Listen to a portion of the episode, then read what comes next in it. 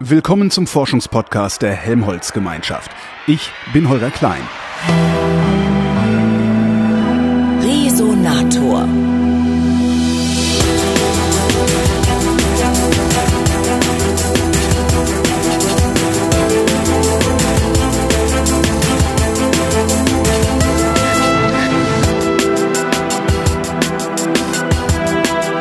Ich sitze in Dresden-Rossendorf. In Dresden-Rossendorf gibt es das Helmholtz-Zentrum Dresden-Rossendorf und am Helmholtz-Zentrum Dresden-Rossendorf gibt es das Institut für Strahlenphysik und dessen Direktor sitzt mir gegenüber. Guten Tag, Ulrich Schramm. Ja, guten Tag, freut mich. Wo fängt man an, wenn man Strahlenphysik erklären will? Strahlenphysik ist zunächst mal ein ganz weiter Begriff, der das Institut im Wesentlichen historisch umfasst. Oh. Weil Strahlenphysik kann alles sein. Strahlenphysik können die Strahlen von optischen Lasern sein, das können Strahlen in der Kernphysik sein, radioaktive Strahlen, es können aber auch die Strahlen von Beschleunigern sein, es können sogenannte Sekundärstrahlen sein, die wir mit Beschleunigern erzeugen. Also Zeug, das Also zufällig wirklich- rauskommt. Oder? Na, zufällig nicht, schon gewünscht, so ähnlich wie bei einer Synchrotronstrahlungsquelle zum Beispiel eben Synchrotronstrahlung durch einen Elektronenbeschleuniger erzeugt wird. Also es ist ein weites Spektrum, es ist eigentlich alles, was irgendwo Lichtstrahlung, Teilchenstrahlung umfasst. Und das ist, wie gesagt, historisch gewachsen, weil einige dieser, dieser Geräte bei uns betrieben werden, in diese Richtung auch geforscht wird und das ist der einzige Überbegriff, der uns eingefallen ist, der alles umfasst. Verstehe. mal. Äh, welche Strahlen interessieren Sie denn besonders hier in Dresden? Ja, da muss ich gleich mehrere Antworten drauf geben. Also was, Ja, mich, was mich am meisten interessiert, ist die Strahlung, die von den Hochleistungslasern ausgeht, die wir hier entwickeln. Nicht nur entwickeln, auch anwenden, um damit eben Materie zu bearbeiten, um damit wieder sekundäre Strahlen zu erzeugen. Und dann haben wir aber darüber hinaus hier eben auch noch, noch Strahlung, die wir mit Großgeräten erzeugen. Wir betreiben hier einen großen supraleitenden Elektronenbeschleuniger, ELBE genannt. Das ist eins der typischen an Helmholtz-Instituten betriebenen Nutzergeräte. Also ein Nutzergerät ist ein Gerät, das wir betreiben, an dem wir gewisse Strahlungsarten zur Verfügung stellen. Und zur Verfügung stellen heißt, dass sich Gruppen von Universitäten, aus anderen Forschungsinstitutionen hier um Zeiten bewerben können, in denen sie die Anlage nutzen können für ihre spezifische Forschung. Das können dann Themen sein, mit denen wir einen Überlapp haben. Dann arbeiten wir gerne mit. Das können aber auch Themen sein, mit denen wir nichts zu tun haben. Dann stellen wir einfach die Anlage und die entsprechende Die sagen Unterstützung dann, zur Verfügung. schmeiß hier mal Elektronen Genau, raus von der so, und der Güte. so in etwa, genau. Die wählen Parameter aus, aus, aus quasi, sagen wir mal, Listen, die es gibt, suchen sich was aus, wir stellen das Personal, das ihnen die Anlage betreibt, wir stellen auch natürlich Beratung, Information, was man machen kann und auf die Art und Weise hoffen wir, die, die Nutzer glücklich und zufrieden zu machen und unterstützen in der Art eben die Universitäten und andere Bereiche mit, mit Großforschungsinfrastruktur. Wenn Sie sagen, die bewerben sich, das heißt, äh, die Plätze sind begrenzt. Wie viel mehr Bewerber haben Sie als Das streut, das streut, sagen wir mal, zeitlich, aber auch äh, ja, je nach Interesse an den verschiedenen Quellen. Es muss schon so sein und es ist auch immer so, dass die Anlagen natürlich überbucht sind. Also es gibt immer deutlich mehr Bewerber, als es Plätze gibt. Am Ende gibt man sich dann Mühe, sagen wir mal, doch möglichst viele von denen auch unterzubringen, indem man versucht, Sachen zusammenzulegen, vielleicht mal Gruppen zu kombinieren, die was ähnliches nutzen oder auch einfach die Zeiten ein bisschen kürzer gestaltet als die, die gewünscht wurden, so dass man die Leute dann eben unterbringen kann. Ich meine, man muss sich das so vorstellen, dass, dass eine Gruppe hierher kommt, die baut ein Experiment auf, meistens mit Infrastruktur, mit Geräten, mit Spezialequipment, mit Spezialdetektoren oder Das Proben, bringen die aber sie mit ne? mitbringen, Mhm. genau. Die nutzen Anlagen, die hier sind, sie nutzen aber eben auch die speziellen Dinge, die sie mitbringen wollen. Das wird nachher gemeinsam dann irgendwo implementiert. Mhm. Das dauert ein paar Tage und in der Vorbereitungszeit nutzen andere Leute die Maschine. Und wenn das dann fertig ist, muss allerdings gut geplant sein, weil das mit sechs Monaten Vorlauf geplant wird, tagesaktuell, dann ja, kriegen diese Gruppen eben ein, zwei, drei, manchmal auch vier Tage die Maschine zur Verfügung gestellt, experimentieren in der Zeit. Während dieser Zeit bereitet der Nächste sein Experiment vor. Das geht parallel an verschiedenen, verschiedenen, ja, an verschiedenen Messplätzen, die voneinander abgeschirmt in, in dem Gebäude sind. Ja, und so läuft das eben durch. Also es ist immer einer am Arbeiten, einer am Experimentieren und ein paar andere sind am Vorbereiten. Und wenn man das richtig taktet, dann ja, kriegt man im Schnitt alle ein, zwei, drei Tage, je nach Aufwand, eine Gruppe durch die Anlage. Wenn Sie, wenn Sie jetzt äh, da mehrere Gruppen haben und Sie überlappen die Dinge, die die, die die forschen wollen, das heißt ja, Sie müssen auch äh, jeglichen Sachverstand hier konzentriert haben, oder nicht? Also wir können ja schlecht sagen, so, äh, guckt mal hier, was die anderen machen, äh, könnt ihr damit was anfangen? Ja, im Wesentlichen stimmt das, aber es stimmt natürlich nicht bis ins tiefste Detail. Ja. Also ich meine, es gibt immer Generalisten, wir, wir nennen diese Leute Beamline Scientist, also sozusagen der Wissenschaftler, der an dem Strahlrohr, an dem Messplatz verantwortlich ist. Es sind bei uns mehrere unterschiedliche Messplätze mit unterschiedlichem Fokus, parallel im Betrieb und für jeden gibt es ein oder zwei Verantwortliche, die an dem Gerät selber ihre eigene Forschung betreiben, also insofern, sagen wir mal, auch Spezialisten in einzelnen Bereichen sind. Auf der anderen Seite aber auch natürlich immer gerne Gäste willkommen heißen, die, die ihnen zusätzliche Perspektiven eröffnen. Aber die sind zumindest soweit mit dem einen Messplatz dann vertraut und auch mit dem aktuellen Forschungsumfeld vertraut, dass sie, dass sie da professionell mit den Leuten agieren können. Wenn es unterschiedliche Messplätze mit unterschiedlichem Fokus gibt, was für Fo wir sind ja Plural von Foki. Fo Foki. Genau. was für Foki sind das, die Sie äh, hier haben? Ganz verschiedene. Also wir, wir arbeiten ja zunächst mal mit, mit einem Elektronenbeschleuniger und dieser Elektronenbeschleuniger erreicht jetzt keine dramatisch hohen Energien, wie man sie aus der Hochenergiephysik oder so vielleicht kennt, sondern nur bis zu 35, 40 Megaelektronenvolt Energie. Dafür aber mit sehr hohem Strom. Also wir produzieren sehr viele Elektronen bei dieser Energie. Und das machen wir deshalb, weil wir, weil wir damit eben sehr effizient diese Sekundärstrahlungsquellen, die die Leute dann nutzen wollen, treiben können. Und Also die wollen gar nicht die Elektronen haben. Selten. So Okay. zehn Prozent der Leute etwa brauchen wirklich die Elektronen, die anderen brauchen Strahlung, die wir mit den Elektronen erzeugen. Das können verschiedenste Sachen sein. Das, das können kann Bremsstrahlung sein. also für Strahlung? Bremsstrahlung, genau. Hab ich ja, wenn man, gehört. Was ist das? Na, das ist das Gleiche, was im Synchrotron auch passiert, so, wenn ein geladenes Teilchen um die um die Kurve Ecke- fliegt. Jedes, Teil, jedes. Teilchen, das beschleunigt wird oder um die Ecke fliegt, leuchtet. Und je nachdem, wie heftig das, sagen wir mal, um die Ecke fliegt oder eben abgebremst wird, weil eine Beschleunigung oder eine Abbremsung ist jetzt physikalisch erstmal das Gleiche. Vielleicht bis aufs Vorzeichen. Aber Ah, okay. ob, ob das Teilchen um die Ecke fliegt, dann Ja. wird es um die Ecke beschleunigt oder um die Ecke abgebremst oder wie auch immer. Jedenfalls nennt man das alles, sagen wir mal, Bremsstrahlung im Überbegriff. Mhm. Und ja, da, da gibt es verschiedene Energiebereiche, die können, können gehen bis in, bis in den Bereich harter Röntgenstrahlung, Gammastrahlung. Ja, und da gibt es kernphysikalische Nutzer, da gibt's also die wirklich Gammaspektroskopie machen mit sehr harten Photonen. Dann betreiben wir zum Beispiel ein Gerät, das ist ein, ein sogenannter infrarotfreier Elektronenlaser. Das ist quasi die ganz andere Seite des Spektrums. Also wir hatten auf der einen Seite harte Strahlung, wie sie in der Kernphysik eingesetzt wird, auf der anderen Seite ganz weiche infrarote Wärmestrahlung, die in sogenannten freien Elektronenlasern eben erzeugt werden. Auch da nutzt man letztlich nichts anderes, als dass man die, dass man die Elektronen ablenkt, abbremst oder um die Ecke beschleunigt, nur auf ganz kleinen Bahnen. Das ist sozusagen ein, ein System, in dem die Elektronen durch einen sogenannten Undulator laufen. Ein Undulator ist ein, ein Gebilde mit ganz vielen kleinen Magneten, die das Teilchen quasi auf eine Schlangenlinienbahn Ja. schicken. Also das oszilliert in dem Magnetfeld hin und her, relativ häufig und mit jeder kleinen Oszillation emittiert es Licht. Und dadurch, dass die Oszillationen, die einzelnen Oszillationen, sagen wir mal, sehr regelmäßig hintereinander abfolgen, können die, kann das Licht, das quasi bei jeder dieser Schwingungen emittiert wird, ja, in Phase, also mit der gleichen Schwingung sozusagen mit dem nächsten wieder überlappen und man kriegt auf die Art und Weise sehr schön gerichtete und sagen wir mal kohärente, sehr homogene Strahlung. Ist dann äh, pro pro äh, also pro Kurve, die das Teilchen nimmt, kommt da eine jeweils andere Strahlung oder eine andere Wellenlänge dann raus? Weil das wird ja dann auch langsamer oder nicht? Das Teilchen wird geringfügig langsamer, ja, man muss allerdings dann aufpassen, dass es nicht zu viel langsamer wird. Sonst haben Sie völlig recht, dann erzeugt man eine breitbandige Strahlung. Wenn man das zart macht, dann sagen wir mal, emittiert das Teilchen so wenig Licht, dass es nicht nennenswert Energie verliert. Und das ganze Licht wird im Wesentlichen nach vorwärts emittiert.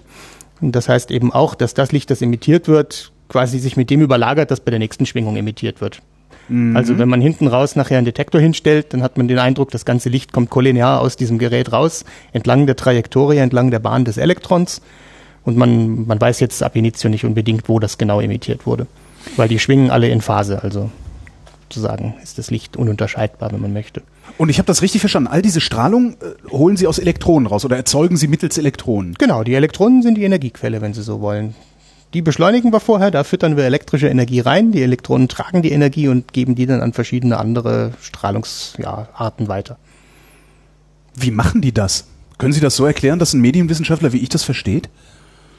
Naja, ist nicht ganz einfach. Wie, wie gesagt, dadurch, dadurch, dass, dadurch, dass das, es ist immer wieder der, der eine Effekt, ja, den wir schon angesprochen hatten. Sobald das Elektron beschleunigt wird, sobald es abgebremst wird, sobald es um die Kurve fliegt, strahlt es. Und das ist letztlich der gleiche Mechanismus, der, der überall in der Physik auftritt, wenn ein Teilchen Strahlung emittiert. Ob sie jetzt eine Antenne haben bei einer, bei einer Rundfunkanstalt oder von mir aus auch ein Atom, das Licht emittiert. Letztlich, letztlich bewegt sich eine Ladung. Mhm. Die Ladung schwingt und ja, mit der Frequenz, mit der sie schwingt, wenn sie eine Antenne haben, wird nachher Strahlung emittiert.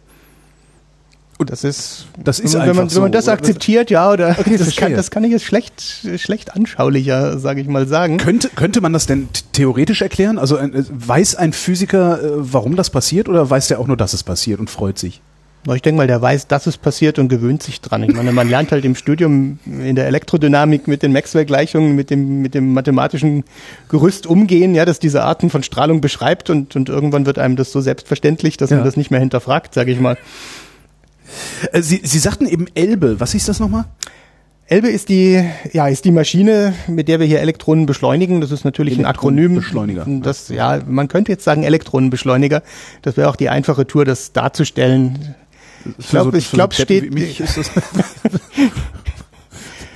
ich glaube, es steht effektiv für Elektronenlinearbeschleuniger mit äh, hoher Brillanz und niedriger Emittanz. Es ist also ein Akronym, das einerseits natürlich an die Stadt Dresden anknüpft über die mhm. Elbe als Fluss dann gibt es, wie gesagt, die vereinfachte, vereinfachte Version, einfach zu sagen, okay, steht für Elektronenbeschleuniger, das wäre jetzt ein bisschen simpel, oder man packt die Eigenschaften des Beschleunigers noch mit rein. Was war das nochmal? Hohe Brillanz? Ja, das ist Brillanz oder Breitnis äh, also und Emittanz. Also letztlich, letztlich beschreibt man damit, dass der Strahl eine gute Qualität hat, wenn man es ganz simpel ausdrückt. Was ist das denn sind, eine gute sind, Strahlenqualität? Ja, genau. Das sind, das sind zwei Größen, die angeben, wie viele Teilchen sozusagen eng beieinander mit wie gut gerichteter Strahlqualität propagieren. Mhm. Also die Emittanz zum Beispiel sagt, sagt aus, wie groß ein Strahlfleck ist und wie viel Winkeldivergenz er mit sich bringt. Also wenn ich zum Beispiel, naja, das ist einfach der Winkel, mit dem der Strahl auseinanderläuft. Also Ach so, wenn, Sie, wenn Sie eine Taschenlampe breit, nehmen und irgendwo Ding, hinleuchten, ja, okay, dann hm. fangen Sie mit einem Spot an und hinten an der Wand haben Sie eine ja. große Fläche beleuchtet. Also ja. es ist einfach nur, ja, der Winkel, mit dem der Strahl auseinanderläuft. Jeder Strahl hat irgendwo eine gewisse Divergenz, eine gewisse Winkelbreite. Einfach, ja, ist einfach so. Und das ist ein Maß dafür, ähm, wie, wie gut ich nachher eine Probe beleuchten kann. Mhm. Ich meine, letztlich, letztlich kocht immer alles darauf runter, dass, dass ein Nutzer einer solchen Maschine irgendetwas hat, was er bestrahlen möchte. Und wie bei einem Lichtmikroskop oder wie bei jeder anderen Beleuchtungsquelle beleuchte ich ein Objekt und schaue mir das beleuchtete Objekt an. Sei es mit dem Mikroskop, indem ich es vergrößere, sei, ich, indem ich, sei es, indem ich Licht streue und mir sozusagen das Streubild anschaue. Ich versuche immer was zu beleuchten mhm. und über die Art, wie die, wie die Lichtquelle dann damit wechselwirkt, lerne ich was über die Struktur des Objekts, über die Größe, über die Zusammensetzung, über die Chemie, was auch immer. Und das heißt, ich muss effektiv wissen, wie viel, wie viel von meinen primären oder sekundären Teilchen kriege ich auf meine Probe. Und klar, wenn das wechselwirkt, wollen Sie auch, ja klar, Sie wollen ja wissen, genau. wie viel reinkommt, damit genau, Sie daraus wieder zählen können, wie viel nicht rausgekommen ist. Genau, zum Beispiel. genau, das ist, das ist das eine. Ja, und ich muss wissen, wie lange mein Experiment dauert. Und wenn ich weiß, ich muss so und so viele von den Teilchen beobachten, dann ist es einfach, je mehr ich draufgeschossen habe, je mehr angekommen sind, desto schneller bin ich fertig. Wissen Sie, wie viele Teilchen Sie... Genau, das, das wissen wir. Also, das bis, wissen wir ziemlich also, genau.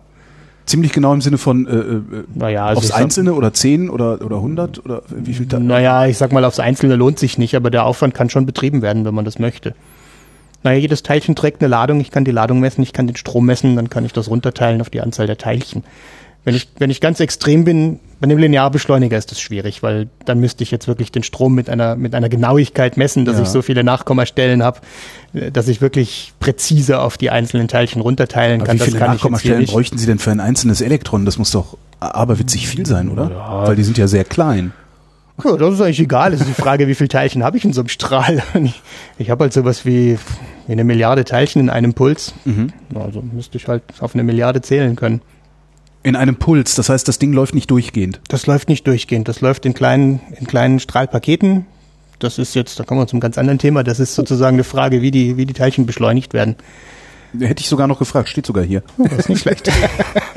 da können wir Wie einfach, werden denn eigentlich die Teilchen beschleunigt? Genau, ne, das, ist, das ist ganz einfach. Also der simpelste Weg das ist, ist ganz einfach. Ja, ganz, ganz einfach geht's, indem man einfach eine Batterie nimmt und mit einem Plus- und mit einem Minuspol und man packt die Teilchen auf den einen Pol, der sie abstößt und lässt sie von dem anderen Pol, der sie anzieht, anziehen und dann gewinnen sie genau die Energie, die da über die Spannung sozusagen dazwischen aufgebracht werden kann. Ich habe gerade den Also Verdacht wir- zu wir verstehen, wie eine Batterie funktioniert. Da wandern Teilchen von einem Pol zum anderen. Ja, das passiert in der Batterie, aber ich kann ja die Batterie nehmen, um zwei Elektroden aufzuladen. Jetzt stellen Sie sich einfach vor, Sie nehmen, Sie nehmen so eine Batterie und haben, haben zwei Metallplatten, die stellen Sie parallel voneinander hin.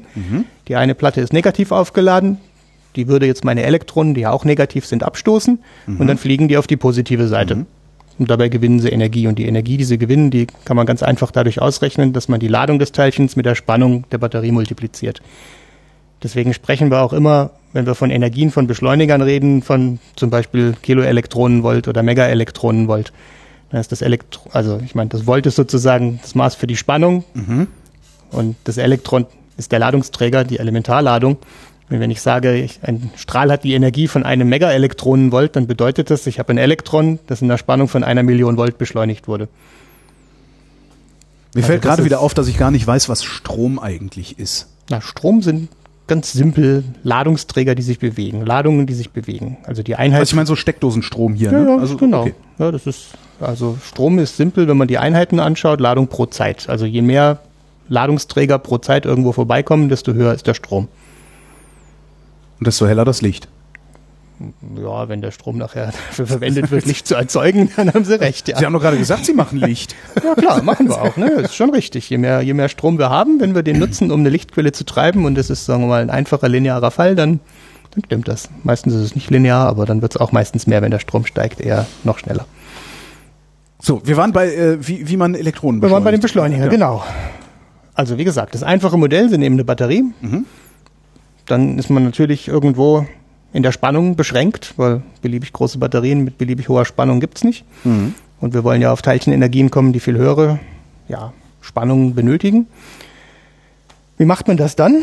Entweder lädt man die zwei Platten mit einer höheren Spannung auf. Das gibt's jetzt auch schon ach, viele, viele Jahrzehnte, diese Technologien, indem man zum Beispiel, so ähnlich wie wenn man irgendwas ja, an, der, an einem Katzenfell oder einer Plastikfolie Ja. reibt, elektrostatische Ladung erzeugt. So kann man elektrostatische Ladung mit Bandgeneratoren erzeugen, schon seit Anfang des letzten Jahrhunderts. Haben Sie vielleicht auch schon mal gesehen. Ich meine, das sind so die klassischen Show-Experimente, Ja, wo genau, dann die wo dann- Leute mit den abstehenden Haaren stehen, ja, Genau. wenn sie auf hohe Spannungen aufgeladen werden. Das ist eigentlich das klassischste, ja, Beschleuniger treibende Konzept, mit dem man Strahlen wirklich im, im kontinuierlichen Betrieb beschleunigen kann. Dann ersetzt Sie haben hier tatsächlich einen Bandgenerator Nee, haben, stehen? haben wir nicht. okay. Also hier an der Anlage haben wir keinen Bandgenerator, das ist nur das einfache Modell, Okay, sag ich mal. okay. Wir haben hier sogar Bandgeneratoren, da müssen Sie aber mit den Leuten im Nachbarinstitut reden, weil das wird immer noch sehr gerne verwendet, um Ionen zu beschleunigen. Gerade Ionen in der Implantationstechnik, wenn man keine so furchtbar hohen Energien braucht, paar MeV, paar Millionen Volt Spannung, also bis zu, sage ich mal, maximal vielleicht 20 Millionen Volt kann man mit so einem Bandgenerator heutzutage erzeugen. Wobei heutzutage heißt, dass man Anlagen nimmt, die üblicherweise in den 60er Jahren des letzten Jahrhunderts entwickelt wurden. Inzwischen ist das, sagen wir mal, ja, eher historisch, aber es gibt immer noch viele Anlagen, die damit gut arbeiten und auch spannende Sachen machen. Was wir machen, ist mit den Elektronen ein ganz anderer Ansatz. Da sagen wir, wir versuchen jetzt nicht eine möglichst hohe statische Spannung zu erzeugen zwischen den zwei Platten, sondern wir stellen verschiedene Platten hintereinander. Und dann hat man das Problem, wenn Sie verschiedene Platten hintereinander stellen, dann würde ja das Teilchen aus der Batterie am Anfang erstmal von der negativen zur positiven hinfliegen. Ja. Und dann wäre die nächste zwangsläufig wieder eine negative. Und ich meine, ich kann das ja immer nur abwechseln. Ich hätte jetzt eine positive Platte, eine negative, wieder eine positive. Warum kann ich das nur abwechseln? Ich kann auch ganz viele Negative nebeneinander stellen, oder nicht? Ja, aber dann erhöht sich die Spannung automatisch. Dann müsste ich sozusagen das machen, was wir vorher mit dem Bandgenerator gemacht haben. Ah, okay. Ja, dann würde ich in einem Fall von 0 bis 1 Volt gehen, beim nächsten dann auf 2, dann auf Mhm. 3 und so weiter. Und irgendwann wäre ich wieder bei der Million und brauche halt dann doch die Spannung, die ich aus der Batterie nicht krieg. Okay. Was ich aber machen kann, ist, ich kann ganz viele kleine Batterien nehmen und jedes Mal bei so einem Durchgang die kleine Energie übertragen. Und dann nehme ich eben nicht einen riesengroßen Plattenkondensator zum Beschleunigen, sondern ich nehme ganz viele kleine hintereinander. In der Summe ist das der gleiche Effekt. Dann habe ich nur das Problem, dass das nicht funktioniert, weil ich kann zwar beliebig oft die gleiche Spannung hintereinander über anlegen, aber das Teilchen sieht auch den umgekehrten Effekt. Also wenn ich Minus Plus habe und danach kommt das nochmal, dann gibt es automatisch irgendwo dazwischen auch ein Plus-Minus. Und wenn ich das Vorzeichen wechsle, dann kehre ich meinen Effekt um. Das heißt, das Teilchen, das vorher beschleunigt wurde, wird wieder abgebremst. Das heißt, es wird hochbeschleunigt, abgebremst, hochbeschleunigt, abgebremst. Und dabei leuchtet's dann. Und, naja, das würde es im Zweifelsfall auch tun. Aber zumindest mal komme ich am Ende nicht weiter, ja. weil ich kriege ja keine Energie raus. Es geht ja. ja. immer den gleichen Wert hoch wie runter. Mhm. Ist zwar dann teuer und aufwendig und kostet eine Menge Energie, aber hinten, hinten habe ich nichts von. ja. Deswegen muss ich das clever machen. Ich muss hingehen und sagen, okay, wenn das Teilchen den ersten durchlaufen hat, dann drehe ich in dem Moment, in dem es an der einen Platte vorbeikommt, die Spannung um. Damit es einfach weiter Dann stimmt die Polarität. Ja. Dann ist das, was eben Plus aber, war und das Teilchen angezogen hat, auf einmal Minus. Aber warum will das dann nicht zurück? Na, weil es ja schon Schwung hat. Ah, okay. Oder genauer gesagt, ich kann dann eine Elektrode nehmen, die ein bisschen dicker ist. Ja. Und wenn das Teilchen in der Elektrode drin ist, dann ist es völlig abgeschirmt, sieht den Feldwechsel nicht. In der Zeit, in der es drin ist, drehe ich das Feld um. Dann kommt es hinten wieder raus und stellt fest, hoppla, die Platte ist ja wieder negativ und stößt mich wieder ab. Ja. Und dann macht es das Ganze das nächste Mal und so weiter. Und den Trick mit dem Hin- und Herwechseln, den macht man halt mit einer Wechselspannung. Das heißt, man baut jetzt keinen Bandgenerator, der eine Platte kontinuierlich auflädt, sondern man legt einen Generator an, der mit Wechselspannung arbeitet mhm. und lädt die Platte immer im Wechsel auf. Also letztlich ändert sich dann, wie bei einer Wechselspannung im Haushalt, ändert sich das Potenzial der Platte oder die Spannung an der Platte halt sinusförmig. Und dann muss ich das Teilchen nur so in den Beschleuniger einbringen, dass es genau in der richtigen Geschwindigkeit so durchläuft, dass es immer nur die positive oder die negative Seite sieht. Äh, mit was für einer Frequenz wechseln Sie denn da äh, die, die, die, die Spannung? Genau, was, ja, ne? ist die Spannung. Aber das sind jetzt nicht die 50 Hertz, die aus meiner Haushaltssteckdose rausfallen, oder? Also weil das Elektron, ja, das ist doch relativ schnell. Elektron wäre ein bisschen schnell für die 50 Hertz, das stimmt. Das ist eigentlich ganz praktisch, weil die typischen Frequenzen, die man braucht, um Strukturen zu betreiben, die man auch mechanisch herstellen kann, weil ich muss ja sicherstellen, dass das Elektron zum Beispiel immer von einer Elektrode zur nächsten läuft, wenn sich die Spannung gerade ändert. Und Strukturen, die man herstellen möchte, die haben so typischerweise, sagen wir mal, eine Größe von ein paar Zentimetern oder mhm. zehn Zentimeter, irgendwas, was man halt vernünftig irgendwo aus Metall modellieren kann. Und wenn man das macht, dann landet man automatisch bei Frequenzen, die irgendwo im Radiofrequenzbereich liegen. Mhm. Und Radiofrequenzbereich passt sehr gut, weil da gibt's ja natürlich eine lange Tradition in der Entwicklung von leistungsstarken Netzgeräten, die man halt auch zum Beispiel bei UKW-Sendern braucht. Ja. Oder in anderen Bereichen. Und, und das ist eigentlich ganz praktisch. Wir, wir verwenden eigentlich die gleiche Technologie zum Treiben von solchen Beschleunigern, wie so eine Rundfunkanstalt braucht, um ihren Sender zu betreiben. So, jetzt haben Sie einen 10 Zentimeter langen Beschleuniger gebastelt. Genau. Ist das schnell genug, was da hinten rauskommt? Nee. Oder hängen Sie da Nö, noch der, der 10 Zentimeter lange, das wäre nur eine Stufe. Ich brauche dann halt so. ganz viele von diesen Stufen. Also so viele auch wieder nicht, aber einige. Und das Feld wechselt, angetrieben mit der Radiofrequenz. Das können ein paar hundert Megahertz sein, das können aber auch äh, Gigahertz sein. Bei uns sind es jetzt zum Beispiel 1,3 Gigahertz, also eine, Million, eine Milliarde Hertz sozusagen. Ja, und so eine Struktur hat dann typischerweise eine Länge, ich sag mal, von einem Meter mhm. mit ein paar Beschleunigungszellen und von denen baut man dann mehrere hintereinander. Und dann kann man zum Beispiel im Endeffekt sowas wie 10 Millionen Volt für so eine 1 Meter Struktur übertragen. Das wäre jetzt so eine, so eine typische Hausnummer. Das heißt, wenn ich wie bei uns typische Teilchenenergien haben möchte von 40 Millionen Elektronenvolt, also Brauchen 40 vier von den Dingern. brauche ich vier von den Teilen, genau. Und so sieht das auch aus. Wenn ich dann in Hamburg für den freien Elektronenlaser auf ein GeV, also halt nochmal Faktor 100 oder so mehr haben mhm. möchte, naja, dann ist der Beschleuniger halt automatisch ein paar hundert Meter lang. Das ist dann relativ... Ja, der, der, ist ja, der, der ist ja sogar paar Kilometer lang, ja, oder? Genau. Also 2, irgendwas Kilometer ja, genau. ich gebaut. Ne? Naja, aber das ist die gleiche Struktur wie hier. Mhm. Das ist ganz simpel. Man muss wissen, man macht dann halt seine, ich sag 10 MeV auf einen Meter plus minus. Wenn ich dann halt einen Faktor 1000 mehr möchte, dann bin ich halt bei einem Kilometer. Und dann werde ich zwangsläufig noch ein bisschen länger, weil dazwischen auch noch irgendwelche anderen Elemente verbaut werden müssen. Was für Elemente? Mal zum Beispiel Diagnostikelemente, mit denen ich ausprobieren und nachweisen möchte, dass der Strahl da ist, wo er hingehört. Man, der könnte ja sonst auch irgendwo, sage ich mal, seitlich weglaufen. Man muss sowas ja justieren können. Wie um es justieren denn, zu können, brauche ich Magneten. Ah ja, okay. Genau, also ja. das funktioniert so wie bei jedem Beschleuniger. Mhm. Ich nutze die elektrischen Felder zum Beschleunigen, zumindest bei diesem Typ Beschleuniger. Und dann nutze ich magnetische Felder, um den Strahl abzulenken. Also in jedem Dipolfeld, so ähnlich wie wir das vorhin schon angedeutet hatten bei der Strahlungsquelle, mhm. da fliegt das Teilchen um die Kurve, wenn es senkrecht zu den Magnetfeldlinien steht. Und dieses um die Kurve fliegen, das kann ich einerseits natürlich nutzen, wenn ich einen Synchrotron bauen möchte, um das Teilchen überhaupt auf eine Kreisbahn zu bringen. Mhm. Oder aber, wenn ich einen Linearbeschleuniger baue, dann setze ich ganz kleine Magnete zum Beispiel hinter jedes Beschleunigermodul. Die das wieder die, die nennt man dann, die nennt man dann genau Steuermagnete sozusagen, ja. ja. Und dann hat man halt nach jedem Beschleunigermodul oder nach mehreren Beschleunigermodulen hat man so ein kleines Fadenkreuz, auf das man zielt. Und dann stellt man diesen Magneten ganz zart so ein, dass das Teilchen halt immer schön auf Achse bleibt und geradeaus fliegt, jetzt mal vereinfacht gesprochen. Zusätzlich dazu gibt es dann noch weitere Magnete, die die Teilchen nicht nur geradeaus ablenken oder überhaupt auf der Achse halten, sondern die dafür sorgen, dass das, was wir vorhin andiskutiert haben, nämlich dass der Strahl auch eine Divergenz, also mhm. die Tendenz hat, im Winkel auseinanderzulaufen, wie so eine Taschenlampe, dass man das zusammenhält. Also man braucht, also man braucht Fokus, fokussieren, genau, man braucht fokussierende Elemente ja. und man braucht Elemente, die das Teilchen zurück auf die Bahn lenken, wenn, wenn der ganze Strahl beschließt, irgendwo seitlich wegzuwollen. Das kann ich ja noch nach, also das, das, das, mein begrenzter Verstand ist in der Lage, das mit der Bahn äh, noch nachzuvollziehen. Aber wie fokussiert man mit Magneten? Fokussieren geht eigentlich genauso. Das ist so mal ein ganz typischer Prozess in der Physik. Man, man sagt dann, man nimmt ein Element mit einer ja, Entwicklung höherer Ordnung. Also wir kennen Dipolmagnete, das ja. ist ganz einfach. Das ist ein Nordpol und ein Südpol. Yep. Und zwischen dem Nord- und dem Südpol baut sich ein homogenes Feld auf, also ein gleichmäßiges Feld. Mhm. In dem lenke ich das Teilchen um die Kurve. Ja. Die nächste Geschichte wäre jetzt statt einem Dipolmagneten einen sogenannten Quadrupolmagneten zu bauen. Mhm. Das ist ein Magnet, bei dem man quasi oben einen Nordpol und unten einen Nordpol hat und rechts und links einen Südpol. Also Quadrupol, vier Pole, statt mhm. zwei Pole vorher wie Dipol. Und ich pole immer die gegenüberliegenden gleich. Das heißt, das Feld, das sich dann aufbaut, das hat so eine, ja, Quadrupol-typische Symmetrie. Es baut sich auch da wieder das Feld zwischen dem Nord- und dem Südpol auf. Ja. Das heißt, in der Mitte habe ich kein Feld weil das Feld sozusagen von dem oberen Nordpol zu dem rechts-links-Südpol läuft ja. und von dem unteren auch nach rechts-links. Ja. Das heißt quasi so Feld um die Mitte außenrum, wenn Sie so wollen. Und das sieht so aus, dass das Teilchen in der Mitte, das ich ja fokussieren möchte, gar kein Feld sieht. Und wenn ja. das Teilchen zur Seite wegläuft, dann sieht es quasi das Dipolfeld und oder das gefühlte Dipolfeld zwischen zwei von diesen Polen des Quadrupols. Ja. Und die biegen es wieder zurück, genauso wie es vorher um die Kurve gelenkt wurde.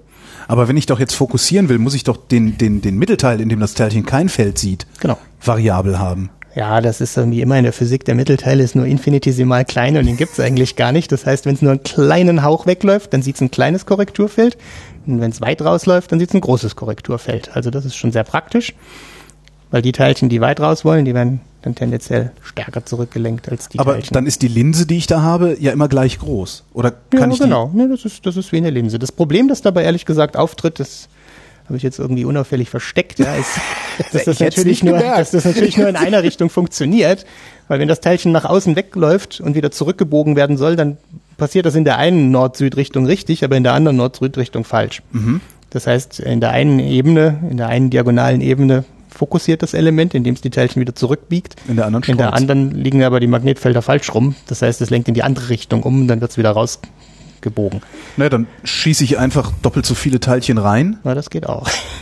Und da, ja, was ich mache, ich brauche einfach zwei davon. Ja, stimmt. Die und ich baue das dann immer so. Grad genau, ich verdrehe ja. die um 90 Grad und das, genau. was der eine in die falsche Richtung macht, das biegt der nächste wieder in die richtige Richtung und immer schön im Wechsel. Und dann oszilliert das so hin und her. Und das führt netto über alle gemittelt ja. tatsächlich dazu, dass es fokussiert. Das ist übrigens ein einfacher, da fragen Sie jetzt gar nicht nach, das ist schon mal gut. Äh, vielleicht habe ich ja gerade Luft, um nachzufragen. Aber komplizierter an der Stelle. Okay, äh, ich höre. Weil eigentlich würde man sich sagen, okay, das funktioniert doch nicht. Warum nicht? Müssen Sie jetzt nachhaken und denken? Nein, ich habe ich, äh, Nase Schauen Sie, ich, wie gesagt, ich bin Medienwissenschaftler. Genau. Ja, nein, nein, das, das, heißt, das Problem das heißt, ich bin in so einem Trust me, I'm your science äh, okay. Zustand. Sie können mir jetzt jeden Mist erzählen genau. und ich werde denken, ach, also im, im ungünstigsten oder ja, sagen wir mal ungünstigsten Fall müsste man jetzt sagen, okay, ich habe ein Element, das defokussiert, also es lenkt die Teilchen nach außen und ja. ein Element, das fokussiert, lenkt die Teilchen ja. nach innen. Naja, dann könnte man jetzt argumentieren, da passiert ja nichts. Weil es hebt sich gegenseitig auf. Ja, aber die, nee, die fliegen ja da durch. Ja, ja also, genau. Ach so, hebt ja, sich der auf eine lenkt raus, der andere lenkt es wieder rein. Aber da kommt es trotzdem nirgendwo an. Ja, weil es kommt nie innen an wenn man jetzt so argumentiert. Weil das, was der eine rauslenkt, ja. das lenkt der andere wieder zurück. Bin ich aber trotzdem nicht Möglicherweise habe ich das völlig falsch. Ach so, möglicherweise habe ich gerade das völlig falsch Also die, die oszillieren da so die ganze Zeit hin und her. Und dann kommt ja. jetzt aber dazu, dass die Felder eben nicht überall gleich sind. Das heißt, der Feldbereich oder die Kraft, die auftritt und das Teilchen nach außen lenkt, weiter innen. Ja. Wir hatten ja vorher schon darüber gesprochen, dass das Feld ganz in der Mitte quasi verschwindet. Ja. Das heißt, der Effekt, der die Teilchen rauslenkt, der ist ein bisschen kleiner als der, der beim nächsten die Teilchen wieder reinlenkt, weil weiter außen werden die Kräfte stärker. Mm. Das heißt, wenn Sie jetzt mitteln, über ein bisschen raus, wieder rein, wieder raus, wieder rein, dann ist immer der Rein-Part ein bisschen größer. Das heißt, im Endeffekt wird das Teilchen dann doch fokussiert. Man braucht aber mehr als nur eins dieser Elemente. Mhm. Also auf die Art und Weise funktioniert das mit ganz simplen Bauteilen. Man kann jetzt eben, wie gesagt, nochmal Zurückblickend mit den Dipolen kann ich die Teilchen fokussieren, mit den Quad äh, Quatsch umlenken und auf der Spur halten. Mit den Quadrupolen, da fokussiere ich die Teilchen und am Ende kriege ich einen hübschen Strahl raus, den ich zu irgendeinem Experimentator schicken kann, der dann hoffentlich glücklich wird damit. Wie holen Sie den Strahl da raus? Also in der Elbe steht jetzt, das ist ein Ringbeschleuniger? Nee, das ist ein Linearbeschleuniger. Linearbeschleuniger. Genau. Das ist ein Das ist ein Linearbeschleuniger. Linearbeschleuniger. Wir füttern den Strahl vorne rein und hinten kommt er wieder raus. Hinten kommt er wieder raus. Und So. äh, Bleibt ihm gar nichts anderes übrig. ja, weil ist ja alles voller Magneten. Aber äh, die Experimentatoren, die wollen ja jetzt eine bestimmte Strahlung haben. Die wollen ja Genau. nicht die Elektronen haben, die da hinten wieder rauskommen. Ja, wenn die nicht die Elektronen haben wollen, dann muss man die Elektronen erstmal dort zur Strahlungserzeugung nutzen, die die Experimentatoren haben wollen. Also zum Beispiel bei dem freien Elektronenlaser, wo der Elektronenstrahl ja durch den Undulator, also durch, durch dieses kleine Wechselfeld geschickt wird. Da läuft er durch, erzeugt seine Strahlung und danach äh, schicken wir den einfach irgendwo, ich sag mal, in einen großen Widerstand, wenn man so möchte, und verheizen die Energie thermisch. Der wird abgebremst, irgendwo in einem abgeschirmten Block, verliert seine Energie, Und, sie benutzen das wirklich als Heizung. naja, eher, sag ich mal, zwangsläufig, ja. Okay. Weil was passiert ist, äh, ist einfach nur, dass ja, das Medium erwärmt sich halt. Achso, ich dachte, sie hätten da immer- noch irgendwie noch so ein kleines Blockheizkraftwerk stehen oder sowas, wo das dann so reingepumpt wird. Nee, und, wir äh, haben da eher, warm eher Wasser. Kühltürme, mit denen wir die Energie wieder vernichten So müssen. viel ist das. Ja, das ist schon ziemlich viel. Das sind viele 10 Kilowatt, die in so einem Strahl stecken. Aber könnte man das nicht zur, tatsächlich zur Energieerzeugung benutzen und äh, hinten raus wieder Strom machen? Ja, ich Na, eigentlich ist es ja schon Man Strom, könnte ja ne? erstmal anfangen, um das warme Wasser zu nutzen. Ja. Das Problem dabei ist, ist wie immer, die Bedingungen sind, sagen wir mal, nicht so regelmäßig, dass man die Wärme genau dann kriegt, wenn man sie braucht. Ich Okay. meine, da landen wir beim gleichen Problem wie immer, wenn man irgendwo Energie zur Verfügung stellen möchte. Ja. Das Generieren der Energie mag noch ganz gut gehen, Transport und Speicherung ist das Problem. Mhm. Und in der Anlage ist es halt so, dass die Energie, die hinten rauskommt, halt ja immer dann gerade anfällt, wenn man sie nicht braucht, sage ich mal. Deswegen wird das einfach mit Wasser weggekühlt. Das, das ist so. Ich meine, das, man könnte leicht sagen, man, kann, man, man könnte die Energie verwenden, um hier die Gebäude zu heizen und wo auch immer. Und solche Sachen sind teilweise Ja, aber dann wird's man's, wird man es wahrscheinlich dann doch wieder ähm, äh, das Wasser erwärmen, äh, aus dem kochenden Wasser über eine Turbine Strom erzeugen, den man dann wieder in irgendwelchen Batterien speichert. Oder das sowas. könnte man auch machen. Ja, Ich meine, das ist aber dann halt irgendwann fängt es an, ineffizient zu werden. das, ist, das klingt so, ja. Aber man Äh, macht sowas ja teilweise im Computing-Bereich. Also ich meine, wenn auch hier so in einem Zentrum, aber da kann ich jetzt wirklich keine Details irgendwo berichten. Mhm. Es ist ja durchaus so, dass die Abwärme, die, die bei Computern in großen Rechnerfarmen kontinuierlich erzeugt wird, die wird ja, wird ja recycelt. Klar, wenn sie kontinuierlich erzeugt wird, dann haben wir das. Genau. Ja. Genau. Also da Aber wie wir ernten, wie ernten Sie jetzt beispielsweise die Synchrotronstrahlung, die da rausfällt? Oh, das ist Weil- einfach. Die, das ist ne, in jeder Kurve, ja klar, aber das, das fliegt ja auch überall hin, oder nicht? Oder ist das gerichtet? Nee, das ist gerichtet. Das ist, sagen wir mal, das ist schon alleine dadurch gerichtet, dass, dass das Teilchen, das Elektron, das die Strahlung erzeugt, geradeaus unterwegs ist und das Licht im Wesentlichen parallel zu der Flugbahn des Elektrons emittiert wird. Aber dann müssen Sie trotzdem am Und- Ende das Elektron vom. Genau, das ist aber ganz einfach, weil das Elektron fliegt um die Kurve, wenn ich einen Magneten hinstelle und das Licht fliegt einfach geradeaus weiter. Das geht simpel. Wir machen es dann sogar noch ein bisschen schicker. Wir stellen nämlich im Infrarotbereich, in dem es gute Spiegel gibt, einfach Metallspiegel zum Beispiel, effiziente Spiegel, da stellen wir vorne und hinter diesen Undulator einen Spiegel. Und dann hat das Licht auch noch die Chance, oft hin und her zu laufen zwischen den Spiegeln wie in einem echten Laser. Das heißt, der Elektronenstrahl läuft durch, es ist aber schon Licht zwischen den Spiegeln gefangen, läuft hin und her. Ja. Das Elektron verstärkt quasi diesen Lichtzustand zwischen den Spiegeln. Warum macht's das?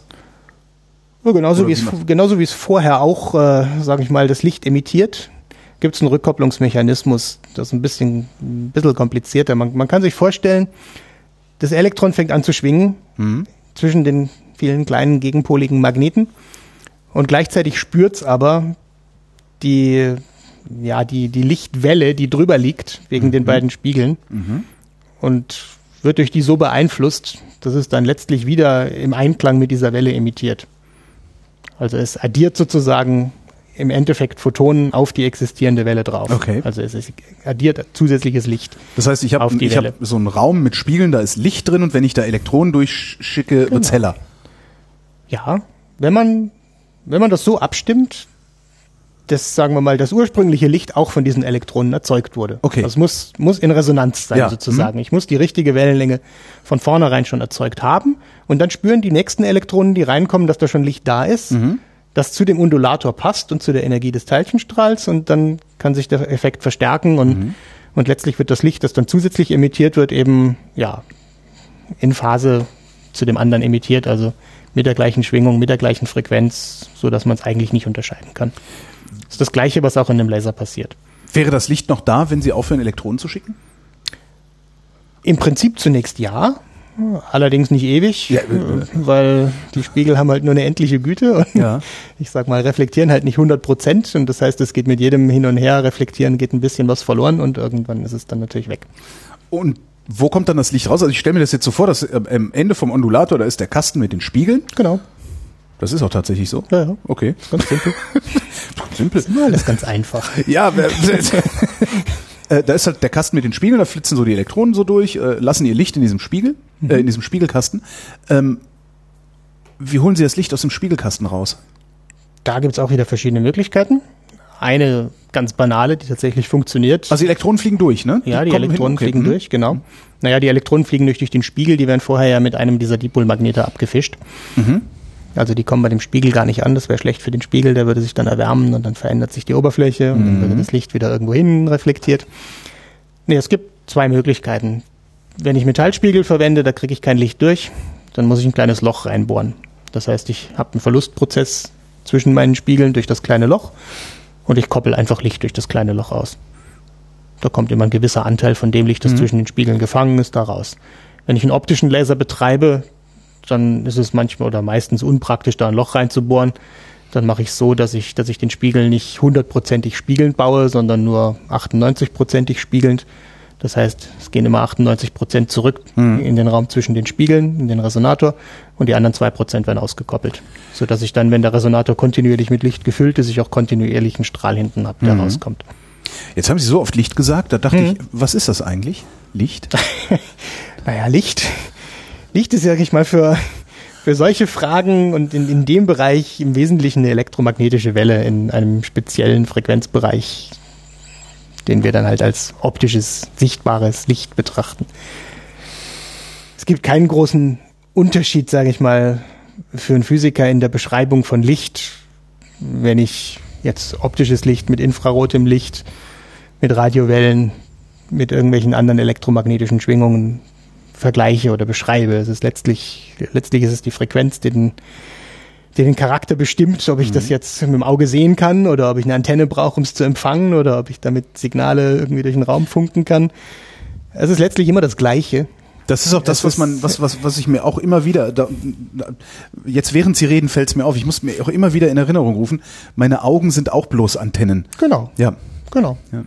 Es ist immer nur eine Frage, welche, welche Frequenz und daran gekoppelt, welche Wellenlänge hat das Licht und gekoppelt an die Wellenlänge ist, ist letztlich dann ja, die Struktur, mit der man, mit der man das Licht optimal empfängt, weil die muss von der gleichen Größenordnung sein. Mhm. Das heißt, wenn man in Wellenlängenbereichen ist, wo man viele Meter Wellenlänge hat, wie, wie im Radiofrequenzbereich teilweise, dann braucht man halt lange Antennen, wie so früher klassisch am Auto oder wo auch immer. Fuchsschwanz. Hm? Genau. Und, und wenn man halt im optischen ist, wo die Wellenlängen kürzer werden, im Mikrometerbereich oder im Bereich von Bruchteilen von Mikrometern gehen, also nur Millionstel Meter, dann brauche ich halt auch Antennen, die so klein sind. Und dann bin ich halt, ja, bei irgendwelchen lichtempfindlichen Zellen und ähnlichen Dingen, die halt in der Größenordnung liegen. Und dann sagt man auch nicht mehr Antennen, sondern Detektoren wahrscheinlich. Zum Beispiel, ja. Wie, wie, sind, sind wir eigentlich in der Lage, kurz, also das Licht, das wir, also je kurzfälliger das Licht ist, das wir erzeugen, desto kleiner sind die Objekte, die wir uns angucken können. Richtig, äh, unter, die unter diesem, genau. Wird. genau. Haben wir denn auch entsprechende Antennen? Also anders gefragt, wie klein kann ich denn eigentlich die Antennen bauen? Weil Licht kann ich ja beliebig kurzwellig dann irgendwann wahrscheinlich machen, oder? Das Licht kann man, naja, fast beliebig kurzwellig machen. Ja, irgendwann kommt dann Planck aus der Kiste und sagt so ja, nicht, aber. naja, muss man bei den Antennen halt auch unterscheiden. Ich meine, eine Antenne mhm. muss ja nicht immer ein Metallstab sein äh, oder ein Stab, der aus irgendeinem Leiter geformt ist, in dem dann Elektronen hin und her schwingen. Den, die Antenne kann ja auch immer kleiner werden. Ich meine, die Antenne kann ja auch letztlich nur, sag ich mal, ein einzelnes Atom sein, in dem ich nachher Elektronen in der Atomhülle anrege oder irgendwas Vergleichbares. Also viele, viele Detektoren, die ich nachher verwende, die reagieren ja jetzt nicht mehr dadurch, dass ich einen Strom auf einem Leiter erzeuge, mhm. sondern die reagieren ja wirklich nur dadurch, dass ich ein, dass ich den Zustand eines Atoms verändere, dass ich sozusagen ein bisschen Licht absorbiere ja und ja, den Anregungszustand zum Beispiel eines Atoms verändere. Aber womit würden Sie dann diesen Anregungszustand wieder messen? Nur den kann ich zum Beispiel dadurch messen, wenn jetzt mein Detektor zum Beispiel ein Halbleiter ist und jetzt nicht ein einzelnes Atom, Ja. sondern halt wirklich ein elektronisches Bauelement, dann kann ich in dem elektronischen Bauelement dadurch ja, Ladungsträger, ich sage jetzt mal vereinfacht Elektronen, so verändern, dass ich die elektrisch messen kann. Also ich bringe, bringe sozusagen Elektronen in einen Zustand, in dem sie sich dann, ich sag mal, bewegen können. Und dann können die zu irgendeinem, zu irgendeiner elektronischen Komponente hinlaufen, die das Signal wahrnimmt, verstärkt und nachher irgendwo sichtbar macht. Aber bekommen Sie dann ein genaues Ergebnis? Weil das, das doch eigentlich nur noch ein durchschnittliches Ergebnis, oder nicht? Nicht unbedingt. Also wenn, wenn Also ich, es kommt darauf an, was ich für einen Detektor verwende. Ich meine, ich kann, ich kann ein, ein die, die kleinste Einheit des, des Lichts sozusagen, ein einzelnes Photon, kann ich ohne weiteres nachweisen, indem ich sage, ich, ich schaue mir einen Elementarprozess an, in dem ich in einem Atom, das dann auch isoliert sein kann, es kann ein einzelnes Atom sein, das ich betrachte, in dem einzelnen Atom verändere ich sozusagen den Anregungszustand und nach einer gewissen Zeit, da ändert er sich wieder zurück in seinen Grundzustand unter der Abgabe eines Lichtteilchens oder eines kleinsten bisschen Lichts und Eines- das kleinste bisschen Licht kann ich wieder messen. Also ich kann, ich kann wirklich sehr, sehr empfindlich bis in, bis in tiefste Elementarbereiche hinein Mhm. die kleinsten Ladungsmengen und, und einzelne Photonen, die kleinsten Lichteinheiten, die ich bei einer gewissen Frequenz habe, kann ich messen. Das geht. Sie, Sie, natürlich, Sie nicht, wenn ich, natürlich nicht, wenn ich beliebig viele gleichzeitig habe, ja, weil dann müsste ich sie ja alle einzeln messen. Ja. Aber Also Sie müssen es ja doch auch erstmal isolieren. Also wenn Sie ein einzelnes Atom sich ja, wenn ich angucken, nur, wenn ich nur eins habe, kann ich das. Das, das, ist ja genau der, das ist genau der Punkt. Man muss den Detektor abstimmen auf das Problem, das ich habe. Wenn ich ganz, ganz wenige Teilchen nachweisen möchte, dann brauche ich auch ganz isolierte kleine Detektoren oder zumindest, sagen wir mal, die Möglichkeit, einen kleinen Bereich dieses Detektors anzusprechen. Gegebenenfalls brauche ich, wenn ich nur ein kleines Teilchen habe, auch einen ganz großen Detektor, damit die, die Wahrscheinlichkeit, es zu finden, groß ist. Aber egal, aber ich kann das so auswählen. Während wenn ich ganz viele Teilchen gleichzeitig habe, dann messe ich natürlich nur irgendwo einen Mittelwert. Also ich kann jetzt nicht, wenn hier Milliarden von Photonen gleichzeitig ankommen, aufdröseln, welches Photon genau welche Beschaffenheit hatte. Aber ich kann dann eben einen Mittelwert messen, zum Beispiel einen Strom oder eine Gesamtenergie oder eine Erwärmung oder irgendwelche welche typischen ja, gemittelten observablen Beobachtungsgrößen. Ich habe neben der Elbe noch mehr Akronyme gefunden übrigens. Ähm, Na dann. Draco. Draco ist was anderes, genau. Was das? Da kommen wir wieder auf das Thema, wo wir, sagen wir mal, nach dem ersten Halbsatz abgeglitten sind. Oh. Das ist nämlich eigentlich das Thema, das mich, mehr, mich persönlich mehr interessiert. Oh, Weil Draco hätte ich erst nach Hibbev oder Penelope fragen sollen und dann am Ende das. Nö, das, können wir nachher auch noch Okay. machen. Also Draco ist, ist auch wieder ein Akronym. Das ist schon mal grundsätzlich so, dass jeder Physiker, der mit Großgeräten arbeitet, muss, äh, sagen wir mal, den Tierchen, mit denen er jeden Tag umgeht, irgendeinen Namen geben. Draco ist ein, ein Akronym für ein sehr großes Lasersystem, das wir hier betreiben. Das steht für Dresden Laser Acceleration Source oder so. Man gibt sich immer Mühe, hübsche Namen zu finden, die dann irgendwie auch passen. Nee, das passt nicht. Naja, toll passt's nicht, aber der Name ist nett. Okay. Aber was machen wir da?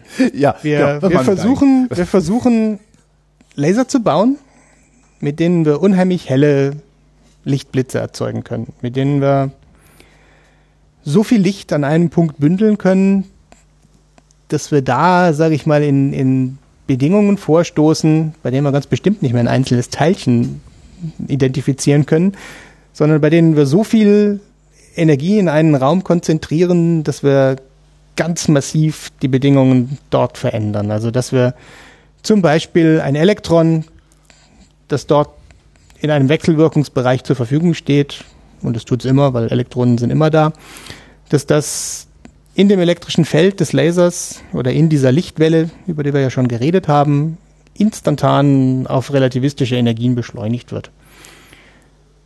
Also der, der Trick ist der, ganz viel Licht Also es wird sehr schnell, sehr schnell. es wird sehr schnell, sehr schnell, es wird sehr schnell, sehr heiß. Wir fokussieren ganz, ganz, ganz, ganz viel Licht auf einen winzig kleinen Punkt.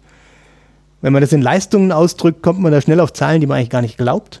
Also so ein, so ein Laser, wie wir ihn da betreiben, der hat, und da muss man jetzt immer aufpassen mit der Terminologie, der hat eine Spitzenleistung und Spitzenleistung heißt wirklich nur in dem Moment, in dem der Lichtpuls da ist, und der ist extrem kurz, da komme ich gleich noch drauf. Die Spitzenleistung von so einem System, die liegt in der Größenordnung von vielen hundert Terawatt.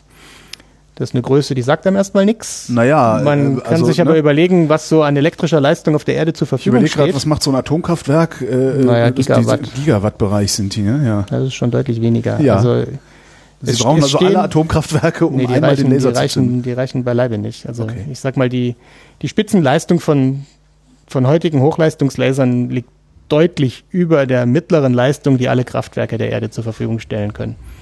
Das heißt, für einen ganz kurzen Zeitpunkt haben Geht wir da, überall haben wir da Strom haben wir quasi mehr Elektro ja, aber letztlich mehr, mehr Spitzenleistung zur Verfügung, als das Netz weltweit hergeben Ja. kann. Aber jetzt sind wir auch freundlich und wir denken auch an unsere Stromrechnung und, und ziehen das nur für wenige Femtosekunden daraus, also für einen extrem kurzen Zeitpunkt, Ja. sodass wenn ich die Leistung mit der Dauer, in der sie angeschaltet ist, multipliziere, ich dann wieder nur auf Werte komme, wenn ich das dann über eine Sekunde mittle, dass so ein Laser eine Durchschnittsleistung hat, also gemittelt über die Sekunde von Größenordnung 30 bis 100 Watt. Also letztlich bringt das System nur die Kosten einer Glühbirne, Ja. hat aber Aber gleichzeitig es- in einem kurzen Zeitpunkt wirklich die maximale Leistung aller, aller Ressourcen der Erde zur Verfügung. Ja, aber wo holst diese Leistung denn her? Weil ich meine, es ist ja jetzt nicht so, dass Ja, die muss man- explodiert, weil sie hier einen Laser Nö, die lädt man ne? halt ganz gemütlich da rein. Ja. Und ich meine, das ist eine ganz, ganz, sage ich mal, etablierte historische Technik, Strom zu speichern. Wir haben Kondensatoren, wir laden Kondensatoren auf, ganz Ja. gemütlich über eine ganze Sekunde lang. So. Und nachher entladen wir die halt auf kurzen Zeitskalen und verwenden dann noch optische Tricks, um die, um die Zeitzahl noch kürzer zu machen. Also was wir machen, ist effektiv ziehen wir die elektrische Leistung aus der Steckdose über eine ganze Sekunde. kurz zwischen. Was haben Sie denn da für ein Kabel? Da muss doch ein, ein, das ein Kabel- armdickes Kabel dranhängen, oder nicht? Das Nee, doch, weil ich brauche ja nur 100 Watt. Na gut, ich brauche effektiv 100 Kilowatt, weil es ein bisschen ineffizient ist, aber die Kabel sind nicht groß. Das sind so aber wird das normalen. nicht furchtbar heiß? Oder, äh, Nö, also- das ist wie so ein Rasenmäherkabel. okay. Das ist ganz harmlos. Also wir verwenden, ich sag mal, wenn irgendwo ein Rockkonzert ist und die Leute schließen da ihre Ja. Verstärker für die Boxen an, das sind dickere Kabel. Okay.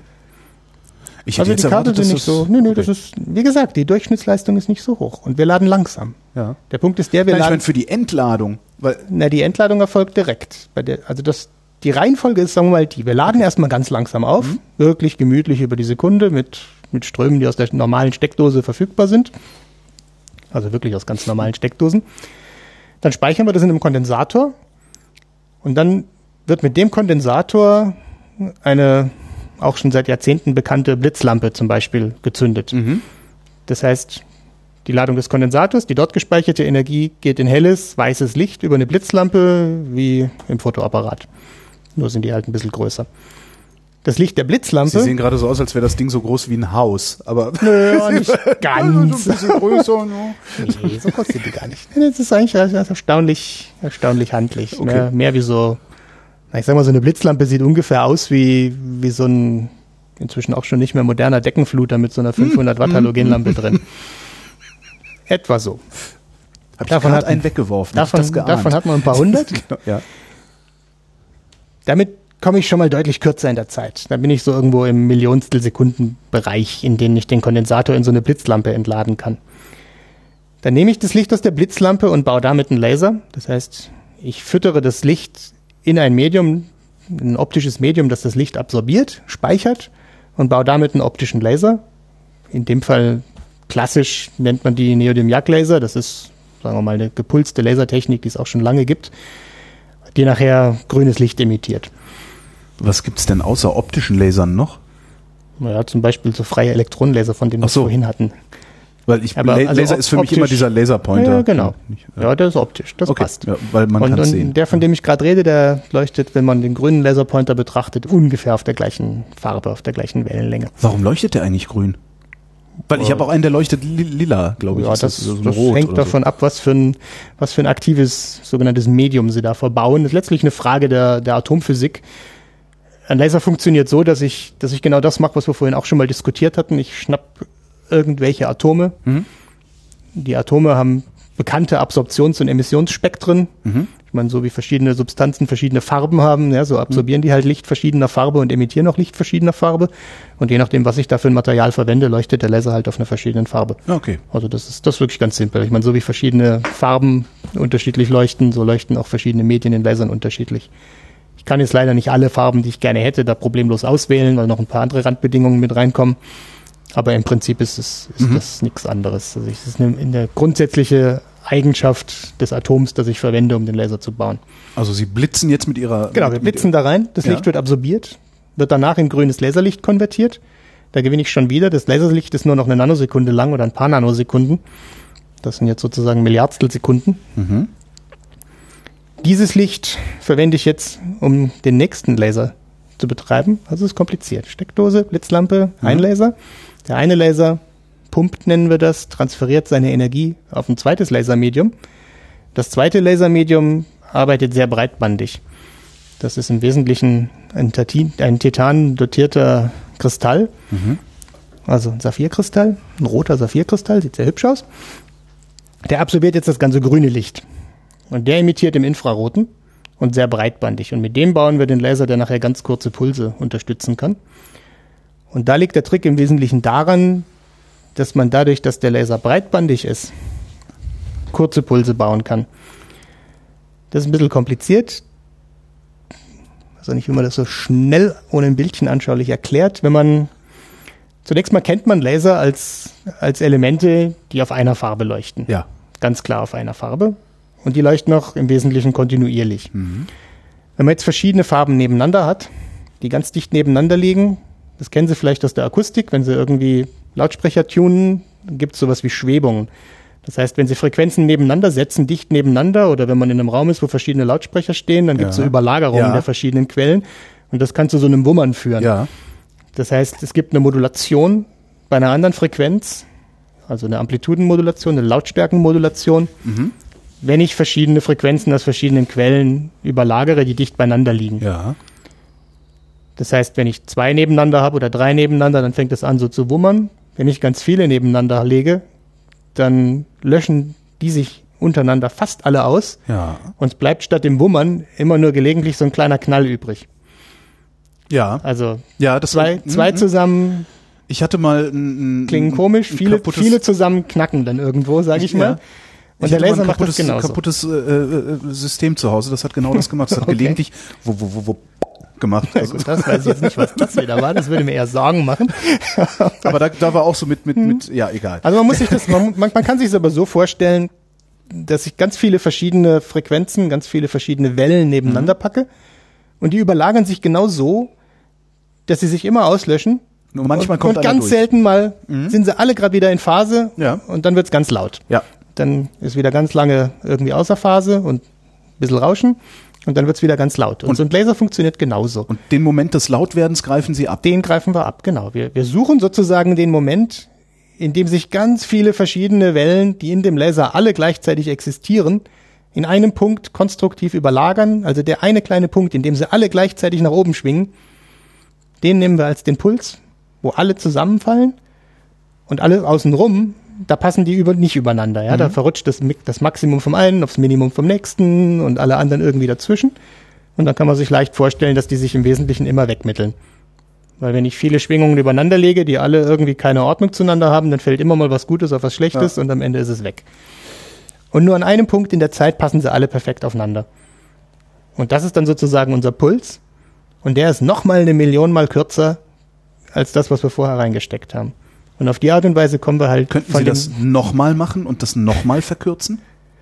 Ja, da wird es dann irgendwann schwierig, weil die Tatsache, dass es kurz wird, ganz direkt damit zusammenhängt, wie viele von diesen Schwingungen wir nebeneinander legen mhm. können. Und das wiederum hängt jetzt davon ab, weil jede von diesen Schwingungen hat ja gefühlt eine andere Farbe, wie viele verschiedene Farben ich in dem Laser gleichzeitig füttern kann. Und da bin ich dann wieder bei dem Problem, dass es kein Medium gibt, das, sagen wir mal, beliebig viele Farben unterstützt. Ja.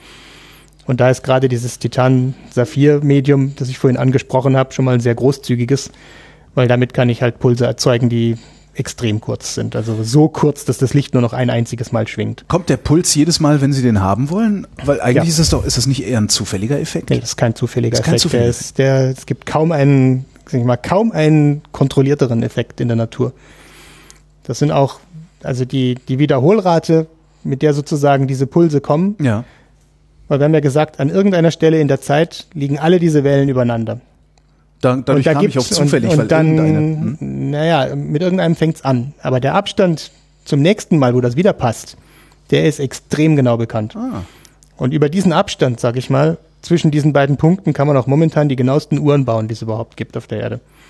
Also das ist eigentlich, wenn ich wirklich alle diese einzelnen vielen verschiedenen Schwingungen, diese vielen verschiedenen Farben, wenn ich die alle zusammen in diesem System ja so gleichzeitig betreibe, wie ich sie dort betreibe, dann ist die Wiederholrate dieser, dieser sehr mhm. kurzen, sehr intensiven Pulse absolut fixiert.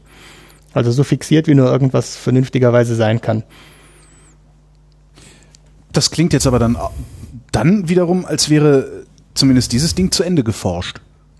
Also wenn, ja, wenn, sie, nicht kürzer, wenn sie nicht kürzer kommen, äh, dann, ja, dann ist die Maschine fertig und dann Na, ich das kann, nächste bauen. Ja und nein. Weil wir wollen nicht immer nur kürzer werden, wir wollen noch mehr Energie reinpacken. Ah. Das sind zwei verschiedene Sachen. Mhm. Das mit dem kürzer werden ist noch nicht zu Ende. Dann muss ich nur einen ähnlichen Trick machen, wie ich ihn vorher schon angewandt habe. Wir sind ja von der Steckdose über die Blitzlampe, mhm. über den einen Laser zum nächsten Laser immer kürzer geworden. Mhm. Ich kann natürlich auch das, was ich da jetzt habe und die Zeitskala nennen wir Femtosekunden, auf denen wir da liegen, 10 hoch minus 15 Sekunden, also wirklich wenig. Was sind das? Millionstel von einer Milliardstel Sekunde, ja. Egal. Das kann ich auch wieder nehmen, um was anderes zu treiben, was noch kürzer wird. Aber das lassen wir jetzt erstmal. Nee. Also man, man, kann in Richtung, man kann in Richtung von Femtosekunden noch in Richtung Attosekunden gehen. Man muss das aber kombinieren dadurch, dass man zu kürzeren Wellenlängen geht. Aha. Dann funktioniert das wieder. Also es ist immer der gleiche Trick. Ich, ich habe eine Quelle, mit der ich irgendwas treibe, was mir wieder ein paar Stufen ins Kürzere bringt. Mhm. Mein, irgendwann gibt es dann Grenzen. Also ich sag mal, Subfemtosekunden, paar Attosekunden ist das, was heutzutage beherrschbar ist. Ist aber keine fundamentale, sage ich mal, Natur Eigenschaft oder mhm. keine, keine Naturkonstante oder irgendein ganz fundamentales Prinzip, dass das irgendwo stoppt, sondern das ist einfach, sag mal, die, die Möglichkeit, mit Medien, mit Materialien, mhm. mit irgendwas zu arbeiten, ja, was, was diesen, diesen Laserprozess letztlich tragen und unterstützen kann. Und im Endeffekt haben wir da halt nur Atome zur Verfügung, ja, und da sind die Eigenschaften dann auch irgendwann mal am Ende. Ja. Aber es ist keine, es ist kein Grundprinzip. Und wie kriegen Sie da jetzt mehr Energie rein? Na, mehr Energie ist das andere Thema, genau. genau. Das, das ist das, was uns eigentlich interessiert. Wir wollen die Pulse verstärken. Verstärken kann man die zunächst so, wie man sich das denkt. Man baut den Laser, man baut so einen Laser, wie wir ihn eben beschrieben haben, den nennt man dann Laser-Oszillator. Das ist quasi die Quelle des Lasers. Die Quelle, es ist ein Laser für sich, aber die Quelle für eine, für eine ganze Kette von, von größeren Lasereinheiten, von Verstärkereinheiten, aus denen so ein System dann aufgebaut ist. Was wir machen ist, wir reproduzieren das gleiche Schema. Wir haben diese Quelle, in der ganz viele Farben gleichzeitig laufen, wo immer mal wieder eben ein einzelner Puls rausläuft. Dann nehmen wir den und schicken den in das gleiche Medium, das wir mit neuen grünen Lasern pumpen. Mhm. Also wir stellen in einem anderen System die gleiche Pumpquelle zur Verfügung, das gleiche Verstärkungsmedium, schicken diesen Puls, den wir aus dem Oszillator bekommen haben, da rein und dann wird er eben einfach verstärkt. Das Medium hat die Energie gespeichert, das mhm. Medium ist abrufbar, das Licht geht vorne rein und dann funktioniert das so wie in jedem Laser, so wie vorhin mit dem freien Elektronenlaser auch. Das Licht geht mit wohldefinierten Bedingungen, mit einer klaren Wellenlänge da rein und schnappt sich sozusagen aus dem Medium mehr Energie unter den gleichen Bedingungen. Mhm. Das heißt, die Lichtwelle wird verstärkt. Wäre das beliebig kaskadierbar? Auch das ist von der, von der, sage ich mal, grundlegenden Fragestellung her mal, fast beliebig skalierbar. In echten existierenden Materialien aber halt irgendwo auch nicht. Und mhm. da landen wir dann auch gleich beim nächsten Problem, weil das, was wir bisher beschreiben, das nennen wir in der Regel ja lineare Optik. Mhm. Linear in dem Sinne, dass nichts Außergewöhnliches passiert, wenn man es mal ganz banal ausdrücken möchte. Was wir zum Beispiel nicht machen dürfen, ist, wir dürfen nicht so viel Licht in die Welle packen, dass der Spiegel, auf den das Licht trifft, sich, sagen wir mal, anders verhält als ein Spiegel. Der kann reflektieren, dann ist alles gut. Ja. Der kann aber auch ein bisschen Licht absorbieren. Der wird auch immer ein bisschen Licht absorbieren. Ja. Und dann kann er sich natürlich durch die Absorption im ganz banalen Fall erstmal erwärmen. Das ist dann nicht so gut. Laserkanone. Er kann, er, er, er kann, auch, dann, ne? er kann auch schmelzen, ja. er kann abplatzen. Ich meine, er kann durch verschiedenste Methoden beschädigt werden. Mhm. Er kann aber auch, sagen wir mal, es kann die Oberfläche zum Beispiel ionisiert werden. Der Laserpuls auf dem Spiegel kann so intensiv werden, dass er die atomare Struktur des, des Spiegels hm. zerstört. Und dann habe ich natürlich eine natürliche Grenze. Ja, ich meine, das ist klar. Wenn, wenn ein Puls den Spiegel zerstört, dann kann ich an der Stelle den Laser nicht größer Das wäre dann bauen. wieder was für die Materialforscher, äh, einen Genau. Spiegel zu entwickeln, der mehr Energie, also höhere Energien Richtig. aushält. Oder mehr Zeit. Das wäre. Ja, genau. Das sind die zwei verschiedenen Ja. Prozesse, die ich nutzen kann. Mit der Frage, wie viel Energie so ein Spiegel lokal aushält, da sind wir an der Grenze dessen, was machbar ist. Mhm. Die Spiegel halten, und das ist wirklich beeindruckend, die halten heutzutage so hohe Lichtintensitäten aus, dass sie fast ionisiert werden. Also es ist wirklich das Medium als Ganzes, die Struktur des Spiegels, die ja sehr komplex aufgebaut ist, mit, mit sage ich mal, verschiedenen Spiegelschichten übereinander, die alle so abgestimmt sind, dass ich fast 100 Prozent des Strahls reflektiere und nichts absorbiere. Die kann ich belasten bis nahe an die Grenze, an der die einzelnen Atome kaputt gehen, sage ich jetzt mal ganz salopp. Und da ist dann einfach Schluss, ja. Ich Ja. meine, mehr geht nicht. Also das ist das beeindruckend, mit, mit wie hohen Intensitäten man Spiegel betreiben kann. Trotzdem sind wir natürlich ein bisschen unersättlich, ja, und wollen immer noch mehr Licht drüber geben. Klar, wir sind Grundlagenforscher. ja. naja, das ist immer, man muss immer, gehen. immer probieren, wie weit man es noch kitzeln kann, das ist ganz klar. Und dann gibt es zwei Möglichkeiten. Die eine ist ganz banal, ich mache den Strahl einfach größer. Weil ich meine, ich habe einen kleinen Strahl. Größer im Sinne von äh, Breiter. Fokus, breiter. Okay. Breite, Mhm. genau. Weil ich konzentriere die, die, die Energie auf irgendeinem Fleck. Mhm. Wenn es an dem Fleck zu hell wird, klar, dann verteile ich das Licht auf eine größere Fläche, ist wieder dunkler. Mhm. Das geht relativ gut, ist einfach. So Aber ist halt auch funktioniert das. irgendwie ein billiger Trick. Nee, billig ist er nicht, aber ein Trick, ja. ist ein billiger Trick, der viel kostet, wenn Sie so wollen. Weil das Problem ist da natürlich, die großen Spiegel, die sind richtig teuer. Ja. Und deswegen macht man das nicht gerne. Da kommt man wirklich an Probleme. Und dann gibt's noch einen zweiten Trick. Wie groß ist ein großer Spiegel, dass ich so eine Vorstellung habe? Und ein großer Spiegel in den Systemen, die wir hier verbauen, ist, hat einen halben Meter Durchmesser. Mhm. Naja, einen halben Meter Durchmesser bei maximalen Oberflächenfehlern in der Größenordnung von 100 Nanometern. Da ist muss, wenig. da muss aber irgendjemand lange polieren dafür. Ne? Ja, da muss auch jemand lange polieren. Das kann Monate dauern, so einen Spiegel zu polieren. Machen Sie das auch selbst Einzigen? oder, nee, das oder ist die aus, ausgeschlossen. Da gibt's gibt's eine Handvoll Spezialisten auf der Welt, Mhm. Die das können. Zunächst mal geht's wirklich darum, man muss den, man muss den Spiegel ja nicht nur lokal so, so glatt polieren, man muss ihn ja auch global über die ganze Fläche so glatt Mhm. polieren, dass, sagen wir mal, die Lichtwelle, die rechts auf dem Spiegel trifft und die Lichtwelle oder der Teil der, Rech der Lichtwelle, der rechts und der links auf dem Spiegel ankommt, immer noch das gleiche Wellen, den gleichen Wellenberg oder das Ja. gleiche Wellental sozusagen wiederfindet. Also ich, ich darf sozusagen die verschiedenen Anteile des Lichts, die auf dem Spiegel ankommen, nicht vermischen. In dem Sinne, dass ich, was weiß ich, ein halbes, eine halbe Wellenlänge mehr oben oder unten bin auf der einen Seite als auf der anderen. Weil dann, dann würde ich Interferenzeffekte kriegen zwischen, zwischen den verschiedenen Seiten. Mhm. Und das Licht würde sich lokal wieder auslöschen, würde sich lokal verstärken, würde auch wieder Probleme machen mit Zerstörung und ähnlichem. Mhm. Und ab, abgesehen von allem könnte ich den Strahl am Ende auch nicht mehr nutzen. Das ist eigentlich das Problem. An, zunächst mal klingt das ganz billig, ja. Ich Ja. mache die Optik immer größer, Ja. aber das geht an, also absolut an die Grenze dessen, was wirklich bearbeitungstechnisch möglich ist. Weil Spiegel zu polieren auf einer Größenordnung von einem Meter mit Genauigkeiten von einem Zehntel der Wellenlänge des Lichts ist wirklich immens anspruchsvoll.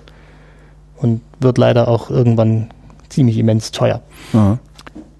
Und erfordert eine Menge, eine Menge banale Logistik. Also wir hatten, ich will jetzt keine Namen nennen, aber da gibt es dann schon auch mal ein bisschen unglückliche Entwicklungen. Zum Beispiel, dass eine Firma die Spiegel in der Größe herstellen kann, aus welchen Gründen auch immer beschließt, die Fabrik umzuziehen. Und dann beschließt irgendjemand anders zum Beispiel an der Stelle eine Autobahn zu bauen.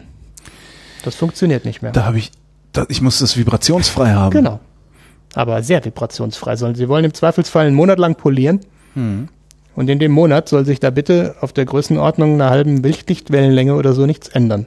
Es darf nichts schwingen, darf nichts wackeln oder zittern, darf sich nichts verschieben. Das Da ist echt ja eine Kunst, ja. Ich meine, nach Norwegen oben irgendwo, wo äh, keine geologische Aktivität ja, mehr ist. man, so. man braucht ganz ruhige Ecken, Ja. idealerweise einen ganz ruhigen Grund, große Felsmassive. Sich da irgendwo in ein Industriegebiet zu setzen und zu sagen, okay, kein Problem, nebendran kommt, okay, der, ja. kommt der LKW und bringt die Ware für Nachbarn, ja, dann hat sich das. Puh. Also das ist, das ist schwierig. Wir sehen das bei uns hier auch, wenn die Laser laufen, auch vom Betrieb her. Immer wieder gibt es dann die Situation, dass ein Gebäude weiter, sagen wir banal, eine neue Kanalisation gegraben wird. Das sind Tage, an denen wir nicht arbeiten können. Weil kleinste Schwingungen, ein Auto, das vorbeifährt, sieht man. Also es ist wirklich ist empfindlich. Weil wir, wow. wir reden ja von, von interferometrischen Aufbauten teilweise, die halt mit Bruchteilen der Wellenlängen des Lichts arbeiten, auf großen Skalen, auf Meterdimensionen. Mhm. Da ist jede Störung ist, ist sofort ein Problem. Gut, aber kommen wir wieder zurück zum eigentlichen Problem. Wir wollen mehr Energie in den Laser packen. Das haben wir schon gelernt. Der nicht ganz so billige, billige Trick ist einfach größer. Warum, warum wollen wir das eigentlich machen? Abgesehen davon, weil wir es können. Also naja, das ist, nö, das, das wäre zu teuer. Das wird uns, glaube ich, keiner erlauben, nur weil wir es können. Aber Grundlagenforschung machen wir doch, weil wir es können. Ja, aber wir haben was vor damit. Ich okay. Meine, der Laser ist Mittel zum Zweck. Ist zwar ein, also ich meine, ich sage es jetzt mal ganz salopp, ist zwar auch ein nettes Instrument, um den Spieltrieb des Physikers zu befriedigen, aber wir machen es ja mit, mit einem klaren Fokus. Also wir wollen, wir wollen nicht einfach nur versuchen, das rauszukitzeln, was geht. Das ist zwar immer wieder schön, aber wir haben, wir haben ganz klare Ziele, wir haben ganz klare, ganz klare Anwendungen vor Augen und, und wir wollen ja, wir wollen ja auch nicht nur schauen, was geht, sondern wir wollen ja mit dem, was geht, vielleicht auch die Welt verbessern. Ah, jetzt schauen wir erstmal, was geht. Genau. Also wie, wie machen wir, dass es geht? Also wie wir machen, dass es geht, ist zunächst, also kommen wir nachher drauf, dann warum wir viel Energie haben wollen. Der andere Trick, der andere Trick ist der, wir machen es nicht breiter, wir machen es länger. Das heißt, wir versuchen einerseits den Strahl groß zu machen, indem zeitlich wir länger genau eine, zeitlich okay. länger. Wir, wir haben ja diesen wunderbar kurzen Puls, der nur ein paar Femtosekunden und ein paar Lichtschwingungen lang ist, also ein paar Femtosekunden anschaulich heißt wirklich, dass die Lichtwelle nur na, nur drei vier Mal schwingt. Mhm. Ist also ganz ganz ganz kurz. Ist auch nur ein paar Mikrometer lang der Puls. Auch daran sieht man übrigens, dass die Optiken gut sein muss. Man, man kann sich so einen Lichtstrahl vorstellen als als so eine so eine Scheibe, man mhm. hat nachher eine Lichtscheibe, die hat 20 Zentimeter Durchmesser und ist ein paar Mikrometer lang. Ja, die muss aber plan sein. Die darf jetzt ja. nicht irgendwie faltig oder knittrig sein oder so. Dann funktioniert es nicht mehr. Und das ist schon anspruchsvoll. Also der andere Trick, den wir verwenden können, ist der, wir strecken den Puls, so nennen wir das in der Zeit. Mhm. Das heißt, wir, wir haben diesen kurzen Puls und ziehen den in die Länge. Und nur in die Länge ziehen wird zu einfach. Weil am Ende wollen wir ja wieder einen kurzen Puls haben. Das heißt, wir müssen einen Trick finden, mit dem wir den Puls in die Länge ziehen können und nachher wieder zusammenschieben, wenn wir mhm. fertig sind. Das heißt, wir brauchen irgendeine Ordnung dahinter. Irgendein Protokoll, irgendeinen Mechanismus, der uns erlaubt, das, was wir vorher in die Länge gezogen haben, nachher ganz gezielt wieder zusammenzuschieben. Und da hilft uns die Natur ganz immens. Da kommt jetzt wieder mit rein, dass der Strahl ursprünglich ja aus verschiedenen Farben zusammengesetzt ist. Mhm. Hat man ja am Anfang gesagt, je mehr Farben, desto kürzer wird der Puls. Jetzt greife ich die Farben einzeln an und sortiere die auseinander. Das heißt, ich brauche jetzt ein optisches Instrument, mit dem ich zum Beispiel sagen kann, ich gucke mir die ganzen Farben alle an und sortiere sie nach ihrem Regenbogen auseinander. Mhm. Also jetzt mal salopp gesprochen, die roten Anteile sind vorne, die blauen Anteile sind hinten oder umgekehrt, erstmal egal. Das heißt, ich nehme jede einzelne Farbe und stelle jede Farbe an irgendeinen Punkt in der Zeit. Ja. Das heißt, alle die, die vorher genau überlagert waren, werden zeitlich auseinandergezogen und damit mache ich aus einem Femtosekundenpuls zum Beispiel einen Nanosekundenpuls. Aber womit ziehen Sie die auseinander? Das mache ich ganz einfach. Da brauche ich ein Element, das die verschiedenen Farben unterschiedlich ablenkt. Ah. Und so ein Element kennt jeder. Das ist zum Beispiel eine CD. Weil wenn Sie eine CD anschauen, gegen die Sonne halten, ja. dann sieht die aus wie ein Regenbogen. Und das liegt nur daran, dass die Farben des verschiedenen Lichts, also die verschiedenen Anteile des weißen Lichts, in verschiedene Richtungen gebeugt werden. Aber Sie nehmen jetzt keine CD. Na, wir nehmen aber so ziemlich das gleiche wie eine CD, nur ein bisschen besseres Material. Mhm. Wir nehmen ein optisches Gitter. Eine mhm. CD ist nichts anderes als ein optisches Gitter. Das ist eine Struktur, die auf der Größenordnung der Wellenlänge moduliert ist. Die führt dazu, dass das Licht, dass die verschiedenen Farben des Lichts in verschiedene Richtungen gebeugt werden. Mhm. Und das ist ein absolut wohlbestimmter Prozess. Also da ist kein Zufall dahinter oder irgendwas. Ich weiß ganz genau, welche Farbe kriegt welchen Winkel, wenn ich die Struktur auf der CD kenne. Mhm. Oder anders gesagt, wenn ich die Abstände der Linien auf meinem Gitter kenne. Das heißt, wir nehmen so ein Gitter, ein optisches Gitter, schicken das Licht da drauf, sortieren die Farben auseinander mhm. und bauen jetzt mit zwei Gittern eine optische Anordnung so geschickt auf, dass wir einen definierten Längenunterschied für die verschiedenen Farben haben. Das kann man sich ja relativ leicht vorstellen. Wenn die in verschiedene Winkel geschickt werden, dann mache ich halt die eine Strecke ein bisschen kürzer und die andere ein bisschen mhm. länger und koppel das nachher geschickt alles wieder zusammen so dass ich dann am Ende einen Strahl habe, in dem die eine Farbe vorne läuft, die andere Farbe hinter und der Strahl von seiner Pulsdauer her wirklich ein Faktor 10.000 oder irgendwas in der Größenordnung länger ist als vorher. Und so viel wie er länger ist, so viel ist die Intensität niedriger. Weil die Intensität, die ist ja sozusagen ja. Ja, Leistung pro Fläche mhm. und die Leistung war Energie pro Zeit. Die Energie bleibt im System drin, das ist das, was wir erhöhen wollen, die Zeit mache ich länger, also geht die Leistung runter und die ganzen kritischen Prozesse, Zerstörung, Nichtlinearitäten, Die skalieren häufig dann eben mit der Leistung. Das heißt, die Tatsache, dass ich den Strahl A breiter und B länger mache, erlaubt mir im gleichen Verhältnis mehr Energie in das System reinbringen ja, zu können. Weil die Kiste größer ist. Genau. Ja. So baue ich dann meine Verstärker. Ich habe die Quelle, dann ziehe ich ihn in die Länge, mhm. dann weite ich ihn mit Linsen auf. Das ist banal. Einfach normale Linsen. Dann verstärke ich das System. Das ist das, was Geld kostet, weil da brauche ich dann die Energiequelle, die reingeht. Mhm. Und am Ende mache ich das Sortieren mit der CD wieder rückgängig. Da kaufe ich dann sehr CD große. umdrehen. Genau. Ich, Im Wesentlichen ja. Einmal gehe ich von links drauf, einmal gehe ich von rechts drauf. Also ich kehre den Effekt einfach um. Einfach ist es nicht, weil ich brauche dafür metergroße Beugungsgitter mit guter optischer Qualität. Und am Ende habe ich dann aber eben wirklich alle Farben wieder rücksortiert und die Energie drin. Und damit einen sehr großen, aber sehr kurzen Puls. Und dann kommt der entscheidende Trick.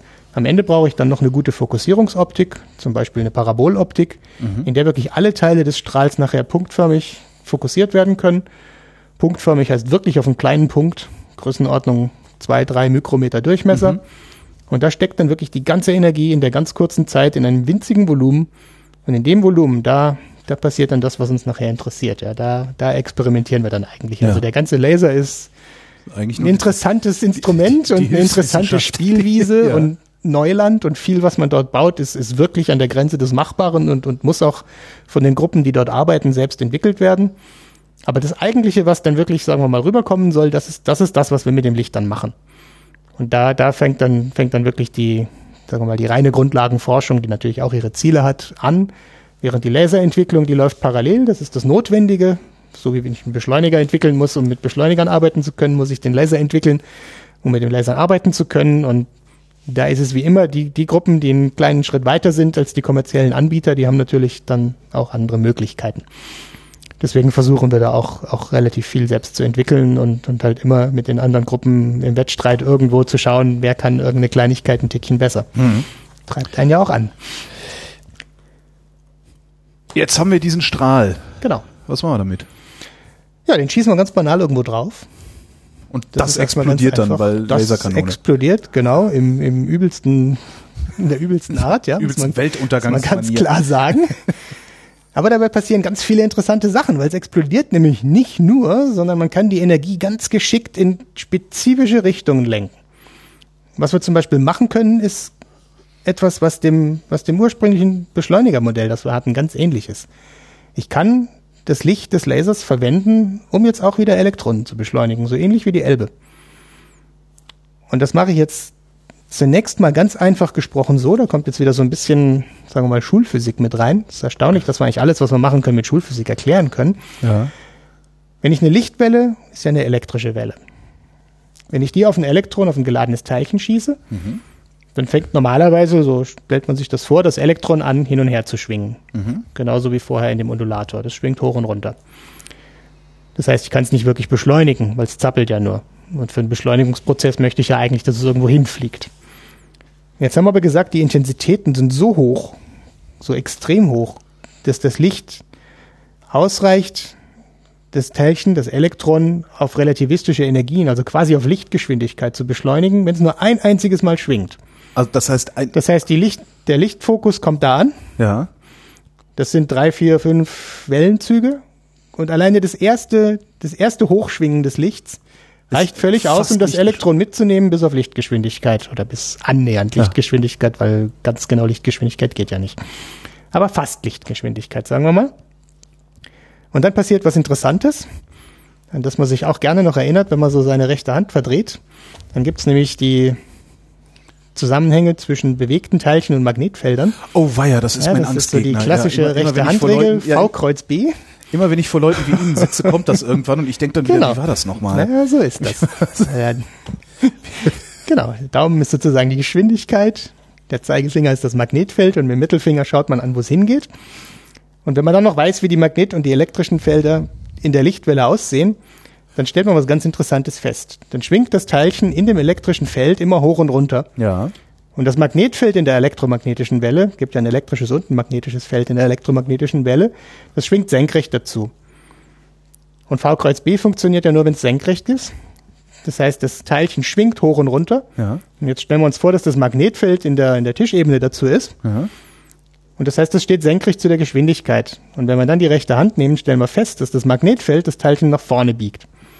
Also das schwingt hoch Ja. und runter und jedes Mal bei der Hoch- und Runterbewegung biegt das Magnetfeld der elektromagnetischen Welle das Elektron nach vorne. Und dann schwingt es wieder hoch und wieder runter. Und Genau. Das heißt, es schwingt nicht hoch und runter, sondern es schwingt, ja, schwingt wie, wie in so einer, in so einer schrägen Trajektorie, runter und ein Stück nach vorne, hoch und ein Stück nach vorne, runter und ein Ah, Stück okay. nach vorne. Mhm. Und das Stück nach vorne, das ist das, was zählt. Weil wir wollen ja ein Teilchen beschleunigen. Ja. Und das, das kann ein Effekt sein, der, wenn man mehrere Elektronen gleichzeitig da drin hat, der so intensiv wird und über den, sagen wir mal, über die Bedingungen, dass, dass ich das Licht fokussiere, am intensivsten in der Mitte stattfindet und dann, wenn das Teilchen da rausläuft, aus dem Laser immer schwächer wird. Auf die Art und Weise, ich sage mal, ein bisschen kompliziert dargestellt, in dem Gradienten, also in, ja, sagen wir mal, Gradienten dieses Lichts, dieses Fokus, kann man das Teilchen dann auf extrem hohe Energien beschleunigen. Das heißt, das schwingt hoch und runter, wird jedes Mal nach vorne gedrückt. Und dieses nach vorne drücken führt dazu, dass ich auf wenigen Millimetern viele hundert MeV Energie übertragen kann. Das ist das, was erstaunlich ist. Die Laserintensität ist so hoch, dass die effektiven Feldgradienten, und Feldgradient ist sozusagen das Maß dafür, wie gut ein Beschleuniger beschleunigen, beschleunigen kann, nämlich wie viel Spannung kriege ich auf welche Strecke übermittelt. Dann lande ich in der Größenordnung eine Million Volt, das, was wir vorher auf den Metern hatten, auf einem Mikrometer. Also ich kann in dem Laserwechselwirkungspunkt die Energie, die der Elbe-Beschleuniger auf einem Meter gewinnt, auf ein paar Mikrometern vermitteln. Das heißt, ich baue den Beschleuniger mit den gleichen Bedingungen, statt auf einer Meterskalenlänge auf einer Mikrometerskalenlänge. Und das ist das, was uns fasziniert, dass wir wirklich sagen können, ich brauche keine Halle für den Beschleuniger, mir reicht ein Stecknadelkopf und da kann ich ganz lokal Teilchen auf Energien beschleunigen, die ich normalerweise eben wirklich nur in gebäudegroßen Anlagen erreichen kann. Ähm, hat Sie das überrascht oder haben Sie das vorher auch so berechnet? Also Nee, das kann man, das, Sie, das, weil Sie sagten, das fasziniert uns. Also, hätte ja sein können, dass da noch mehr rausgekommen ist, als Sie eigentlich angenommen hatten.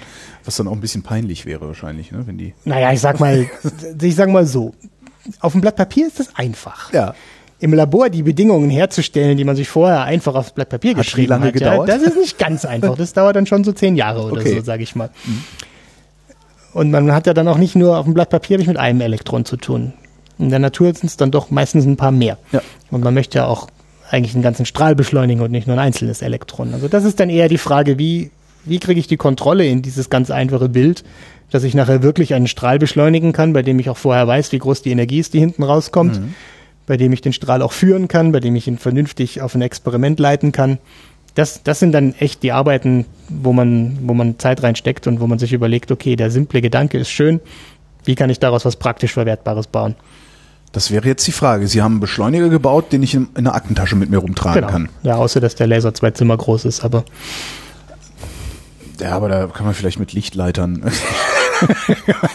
also Sie haben einen kleinen Beschleuniger gebaut, Genau. den ich, den ich im Grunde in jedes Haus einbauen kann. richtig, so ist das. Was mache ich damit in meinem Haus? Da gibt es eine Menge. Das hängt immer davon ab, was Sie für ein Haus betreiben. Also wenn Sie zum Beispiel ein Krankenhaus betreiben, um mal einfach zu werden, dann können Sie so eine Quelle nehmen, um damit Patienten zu heilen. Wenn Sie Um die mit zum Beispiel an einer Krebserkrankung leiden, die man mit, mit Strahlung beeinflussen kann. Also den Krebs im Extremfall durch, oder im günstigsten Fall jetzt durch die Bestrahlung wirklich zerstören. Also echt physisch zerstören. Und das ist möglich. Die Techniken sind etabliert. Ich meine, Radioonkologie ist, ist sagen wir mal, ein ist ein klassisches, alter, alter fast. klassisches Ja, ja, ja, Feld. Ich meine, da gibt's Kliniken, die, die sind darauf spezialisiert. Hier in Dresden ja einige. Aber haben die auch, Und- ihr, haben die auch ihren, ihren Beschleuniger da stehen? dann? Na, bisher haben die den Beschleuniger nicht da stehen. Das Problem, Wie beschleunigen die? das kommt darauf an, was für Teilchen gebraucht werden. Wir hatten bisher von Elektronen geredet. Für Elektronen gibt's relativ kompakte Medizinbeschleuniger. Das Aber wenn es die das schon sind gibt, warum haben Geräte. sie das dann gebaut? Ja, weil es so einfach nicht ist. das war das einfachste Beispiel zum Vermitteln. das ist nicht unbedingt die einfachste Ah, okay, Anwendung. Okay, okay.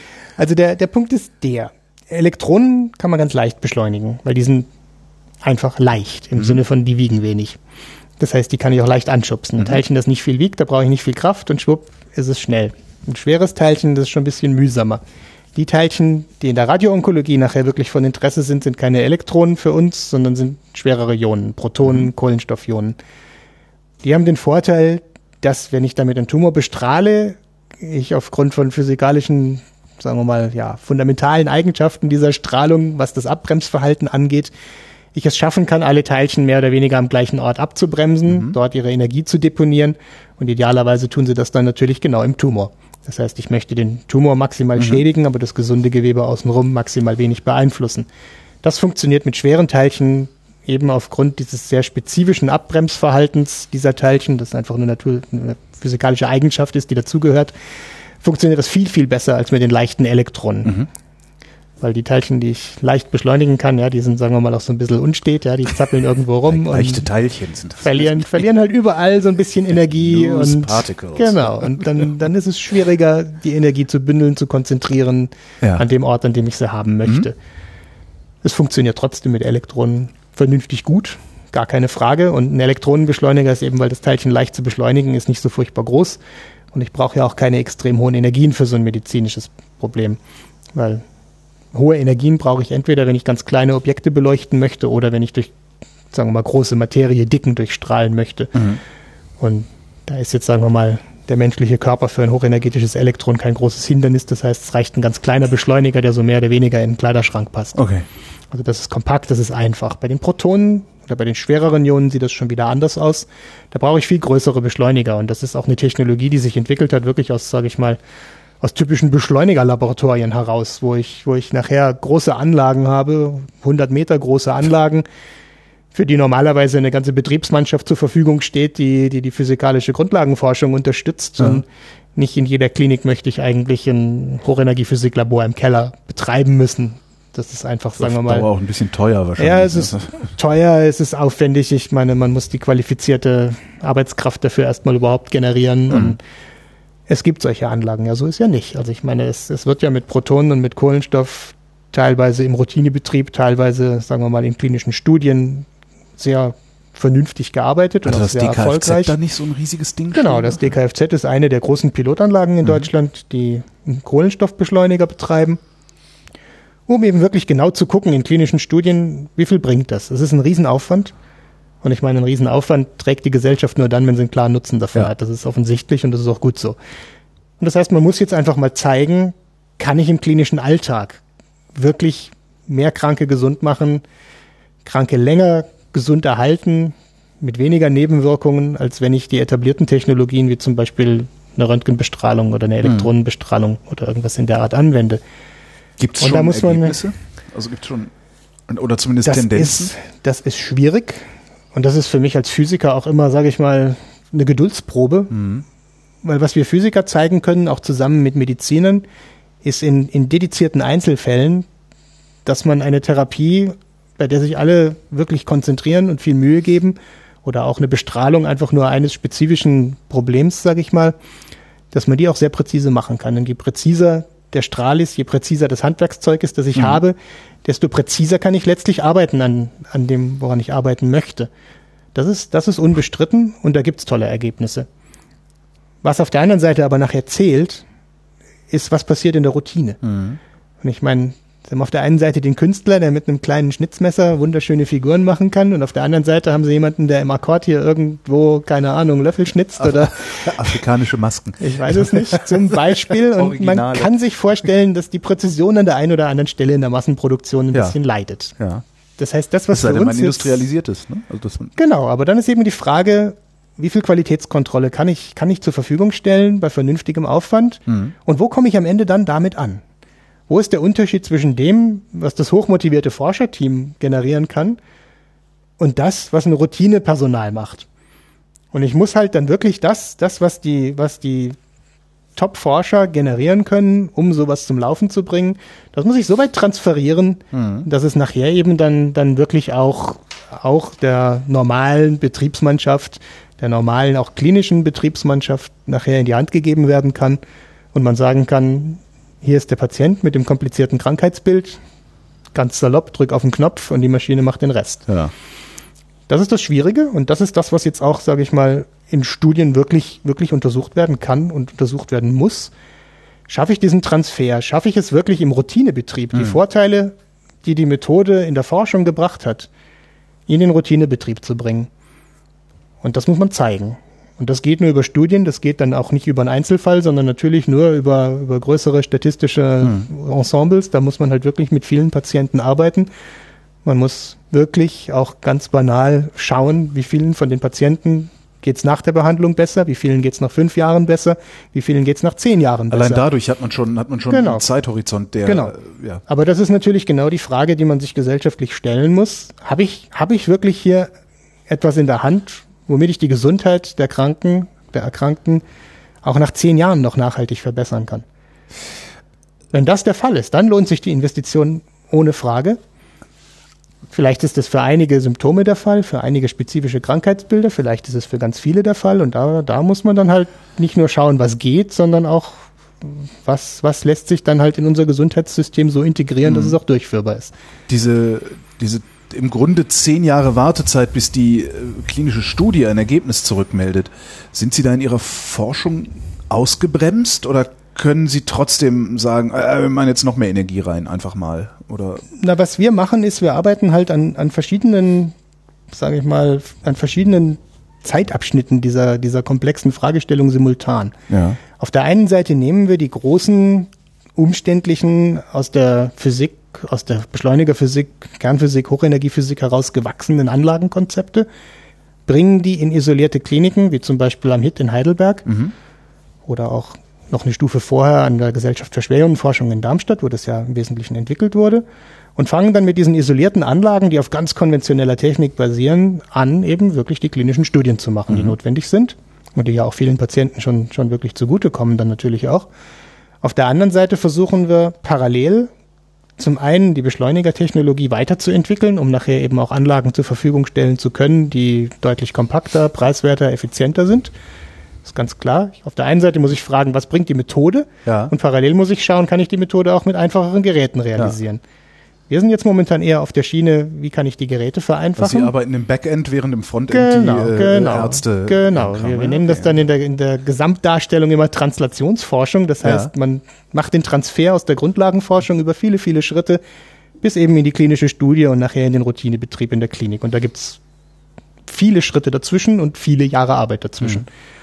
Das ist das, was man sehen muss. Und auf die Art und Weise lässt sich die Grundlagenforschung natürlich motivieren.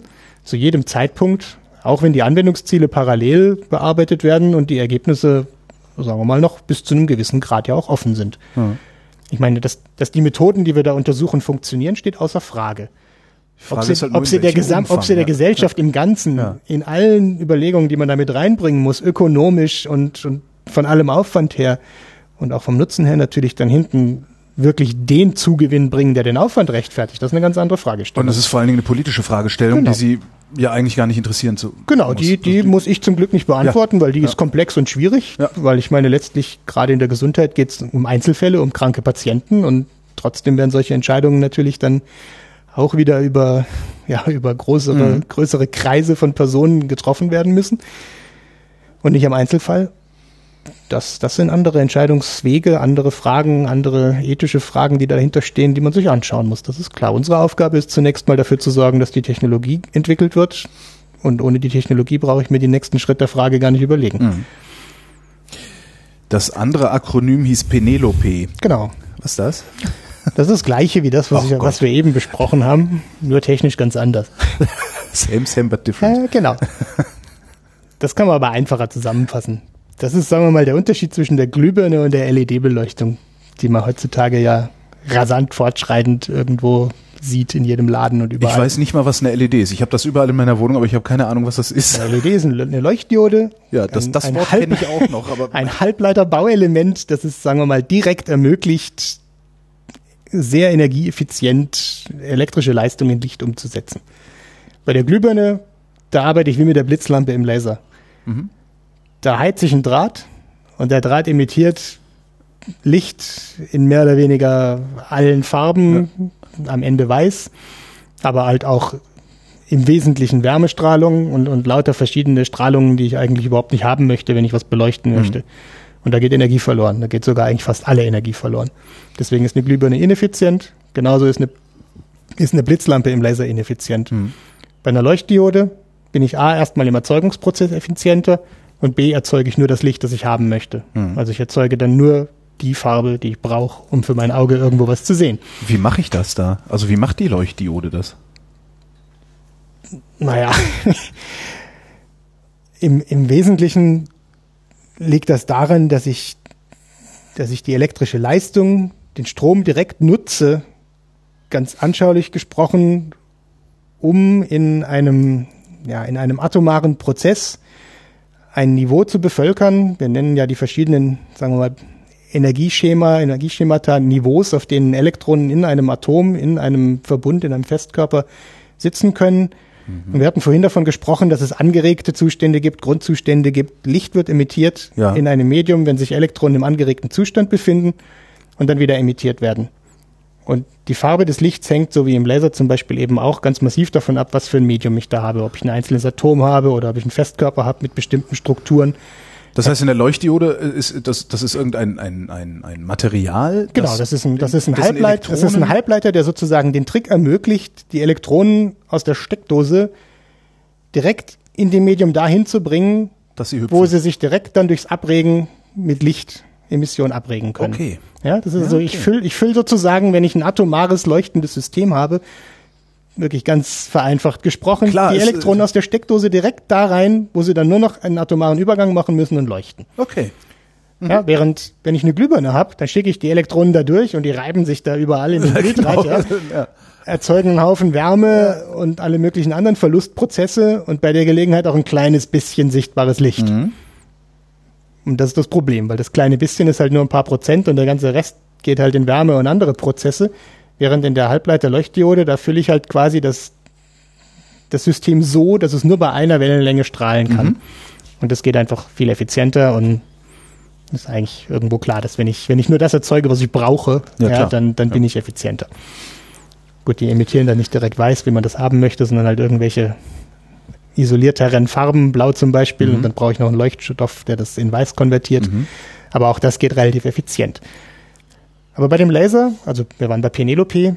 Also wir blitzen nicht mehr mit, einer, mit einem genau, Draht, die, sondern wir genau. blitzen mit einer Leuchtdiode. Penelope ist eine Entwicklung, bei der wir versuchen, aus einem energieineffizienten Laser einen energieeffizienten Laser zu bauen. Genau wie wir von der Glühbirne zur Leuchtdiode wollen. Und letztlich machen wir das auch auf die gleiche Art und Weise. Dass das sie Problem tatsächlich nämlich, nur noch die 100 Watt brauchen. Genau, genau. Also ich hatte ja vorhin gesagt, der Laser Draco, mit dem wir arbeiten, mhm. als Forschungsinstrument weltführend und State of the Art, was Besseres geht momentan nicht. Da muss man halt ganz klar sagen, ich krieg 100 Watt raus und ich stecke 100 Kilowatt rein. Mhm. Und der ganze Rest ist ehrlich gesagt Abwärme der Blitzlampen. Bis auf noch ein paar Kleinigkeiten hier und da. Also Konversionseffizienzen, Transfer von Energie in Licht ist nie eins, da geht's mal irgendwo mhm. um Faktor 50 Prozent oder 30 Prozent.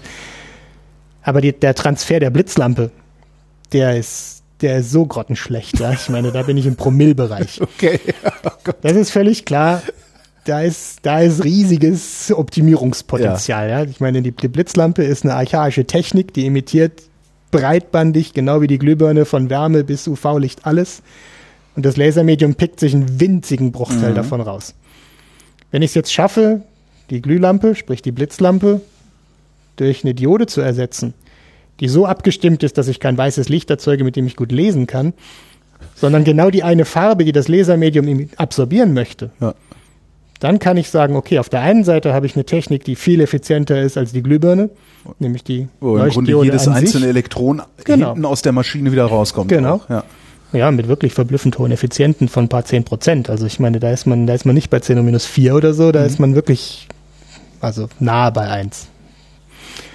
Und was man da halt schafft, ist jetzt auf der einen Seite das energieeffiziente, die energieeffiziente Technik einzusetzen, um das Licht zur Verfügung zu stellen und gleichzeitig im nächsten Schritt auch nochmal massiv energieeffizienter zu werden, weil ich die Diode so abstimme, dass sie genau da Licht aussendet, wo das nächste Element absorbiert. Das heißt, nicht nur erzeuge ich das Licht effizient, sondern ich absorbiere es auch hinten nochmal effizient. Das heißt, ich gewinne in beiden Schritten eigentlich mhm. den gleichen Faktor. Funktioniert auf, das schon? Das funktioniert auf kleinem Maßstab super gut. Also Sie kriegen tatsächlich die Leuchtdiode so kurz geblitzt, sozusagen. Nee, das funktioniert eben, eben gerade nicht. Das ist das Problem. Ah, das, okay. ist, das ist das zentrale Problem. Ja. Ich kann momentan nicht so viel Energie in einer kurzen Zeit aus einer Leuchtdiode rausholen, wie ich sie zum Beispiel aus einer Blitzlampe oder gar aus einem Blitzlampenlaser rausholen kann. Da geht dann einfach die Leuchtdiode kaputt. Das ist das Problem. Es gibt auf der anderen Seite aber über Leuchtdioden oder über Diodenlaser, sage ich jetzt mal lieber, gepumpte Laser, die extrem energieeffizient arbeiten und die in der Industrie massiv eingesetzt werden für Schweißarbeiten, Schneidarbeiten, was weiß ich.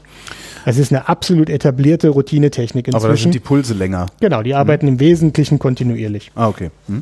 Oder mit, sagen wir mal, ja, Pulsdauern nah an kontinuierlich, ja. jedenfalls keinen Pulsdauern, die dazu führen, dass sich die Feldstärken so signifikant erhöhen, wie wir das brauchen. Und das ist das, was wir hier jetzt sozusagen wirklich mit Penelope, ich will jetzt nicht sagen zum ersten Mal, aber führend mitentwickeln wollen. Es gibt ein vergleichbares System an der Uni Jena, mhm. das der, der wissenschaftliche Direktor unseres Zentrums hier, bevor er hier nach Dresden kam, dort aufgebaut hat und das jetzt weiterentwickelt wurde von den Teams, die dort verblieben sind und wirklich gut läuft.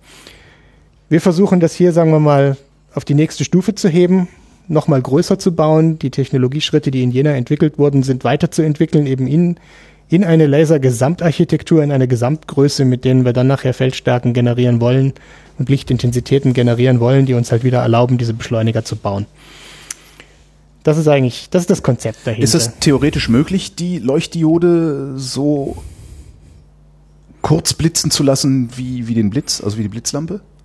Also ich glaube ehrlich gesagt nicht, weil das einfach das Material thermisch nicht verträgt. Also es ist ich meine, es gibt auch da wieder keinen echten physikalischen Prozess, der das verbietet. Es gibt nur ja. einfach keine praktische Möglichkeit, die Wärme rauszukriegen.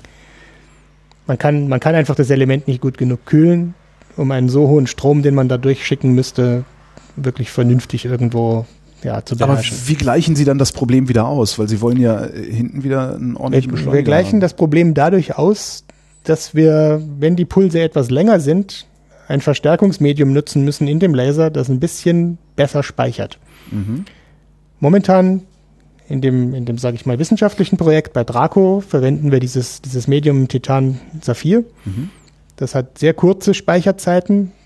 Deswegen brauche ich sehr, sehr viel, sehr helles Licht, mhm. um das System quasi aufzuladen.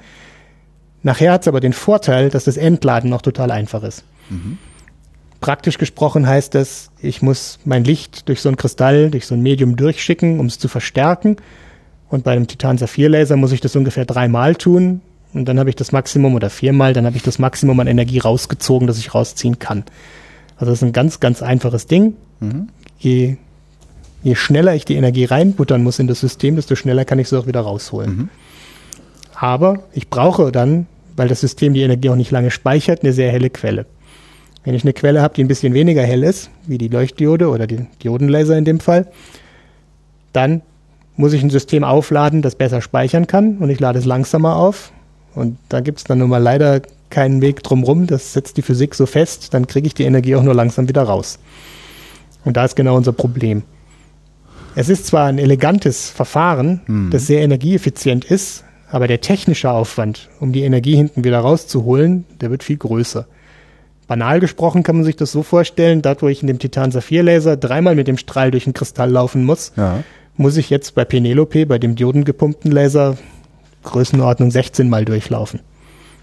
Oder ein paar Mal mehr oder ein paar Mal weniger, aber irgendwo so fünfmal mehr mindestens. Mhm. Und das ist ein echtes, ein echtes Engineering-Problem, ganz banal. Weil ich habe eine gewisse Größe, die ich brauche. Ich muss außenrum diskrete Optik bauen mit richtigen, echten Spiegeln. Die richtigen, echten Spiegel, die können 20 Zentimeter Durchmesser haben. Und das heißt, ich muss eine Geometrie finden, in der ich um ein Medium rum halt auch mal 12 oder 16, 20 Zentimeter große Spiegel positionieren kann. Und dann ist es relativ offensichtlich, dass das ziemlich raumfüllend wird. Ja. Also so ein Verstärkermodul, wie wir es momentan planen bei Penelope, das wird letztlich so aussehen, dass man so, ich sag mal, klassische Kutschenwagenradgröße ja. hat, auf der außen auf dem Rad lauter Spiegel sitzen, mhm. von denen vier Stück aufgebaut in einer Vakuumkammer, die vielleicht zweimal zwei Meter Kantenlänge und zehn Meter Länge hat. Da stehen dann diese Räder mit den Spiegeln mhm. und zwischen den einzelnen Spiegeln der Räder wird das Licht immer hin und her reflektiert und bei jedem zweiten Mal hin und her läuft es einmal durch den Verstärkerkristall und ganz am Ende kommt man wieder raus. Das heißt, man hat effektiv eine zimmergroße Vakuumkammer mit diesen Wagenräder großen Spiegelmounts. Ist ein riesiger Aufwand. Weil auch überhaupt da, dass mal so ein großes Vakuum. Äh, ah, das ne? ist, das ist. Ja, ein, für Sie, aber ich, ich bin ja schon, in der, ich bin ja schon in der Anwendung. Ja, das ist aber nicht so schlimm, weil meine, das stimmt. Das ist letztlich eine Box, ja.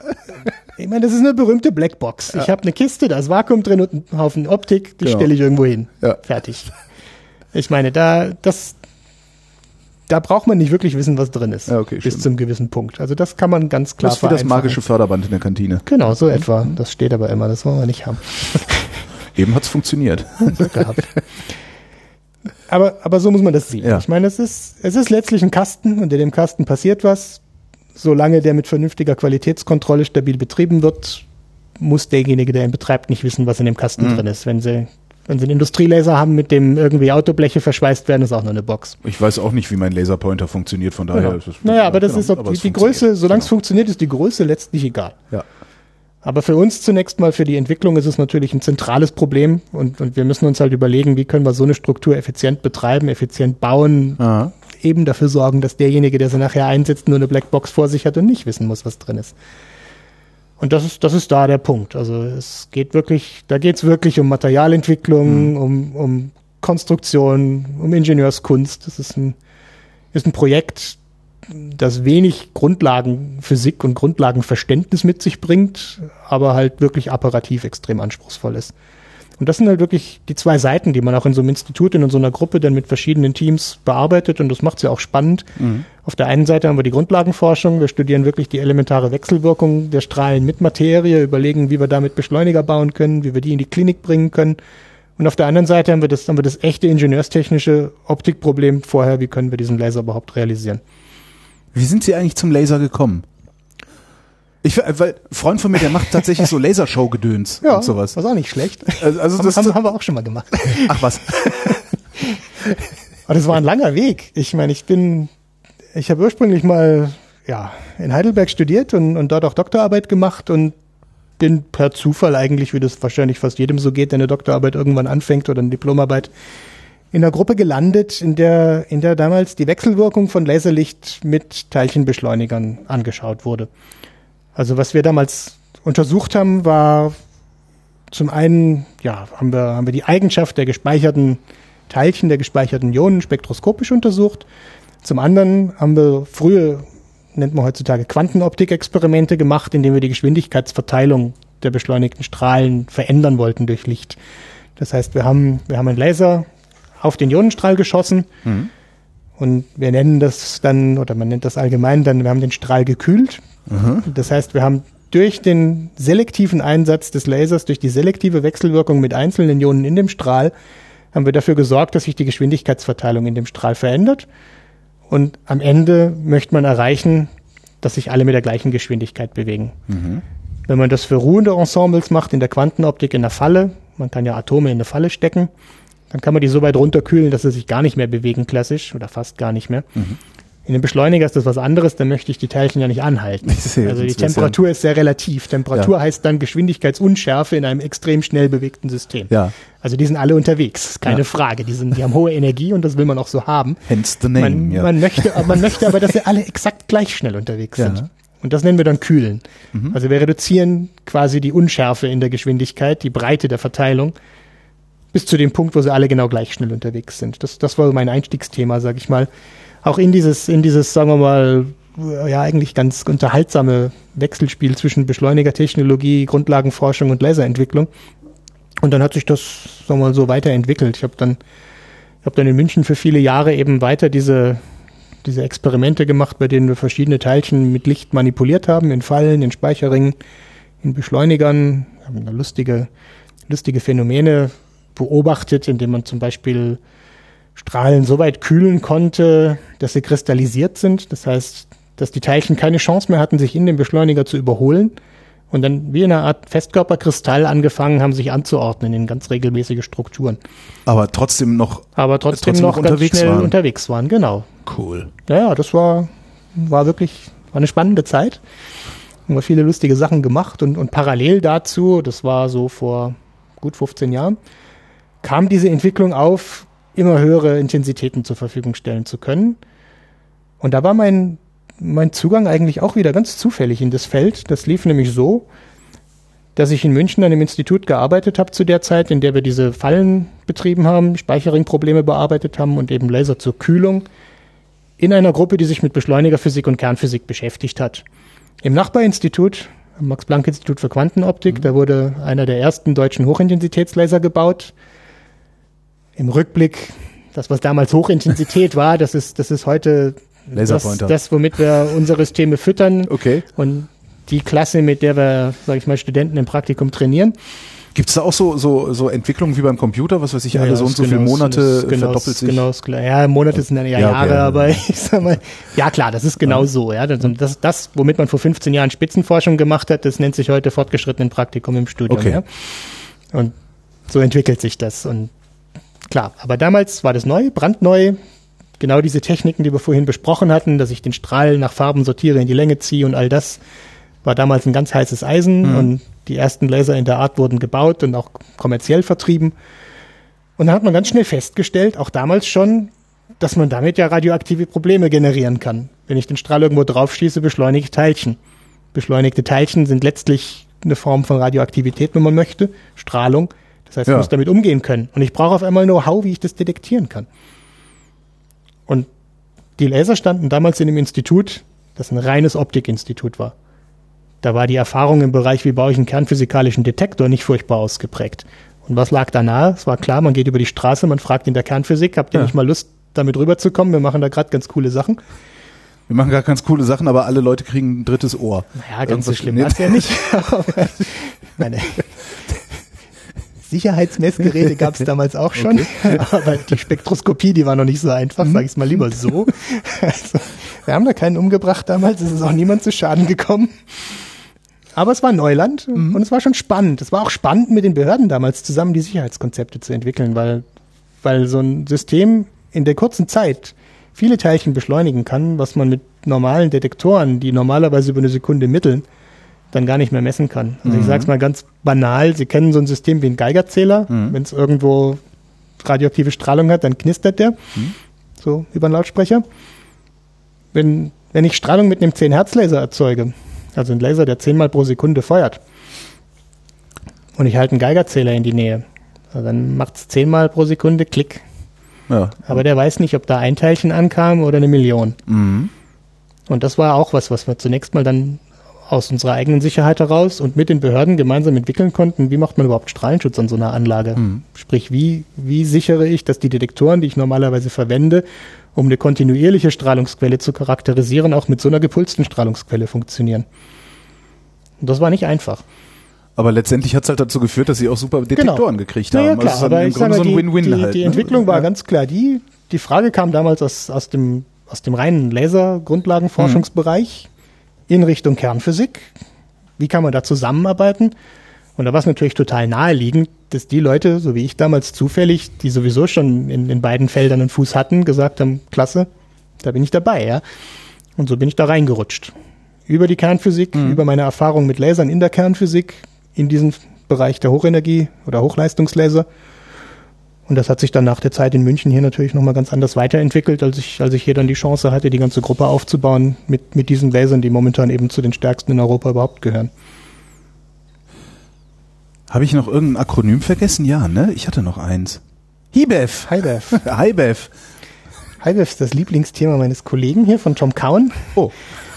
Aber ich bin auch tief involviert. Das geht jetzt noch mal einen Schritt weiter. Ach, du HIBEF ist eigentlich eine ähnliche Situation, wie ich sie vor 15 Jahren in München erlebt hatte. Mhm. Wo man gesagt hat, die ersten Hochleistungslaser kommen auf. Wo gibt es das Know-how in den Nachbarinstituten, mit denen wir die charakterisieren können? Mhm. Momentan ist es so, die ersten freien Elektronenlaser im wirklich harten Röntgenbereich stehen vor der Tür. Halbef ist ein Projekt, das steht für Helmholtz International Beamline for Extreme Fields. Mhm. Ist ein Projekt, das wird aufgebaut an dem freien Elektronenlaser, dem europäischen X-Fell in Hamburg am DESI oder in der Nachbarschaft des DESI. Das ist die erste europäische Anlage, die wirklich kohärente Röntgenstrahlung, kohärente harte Röntgenstrahlung mit einem freien Elektronenlaser zur Verfügung stellen kann. Ko kohärent?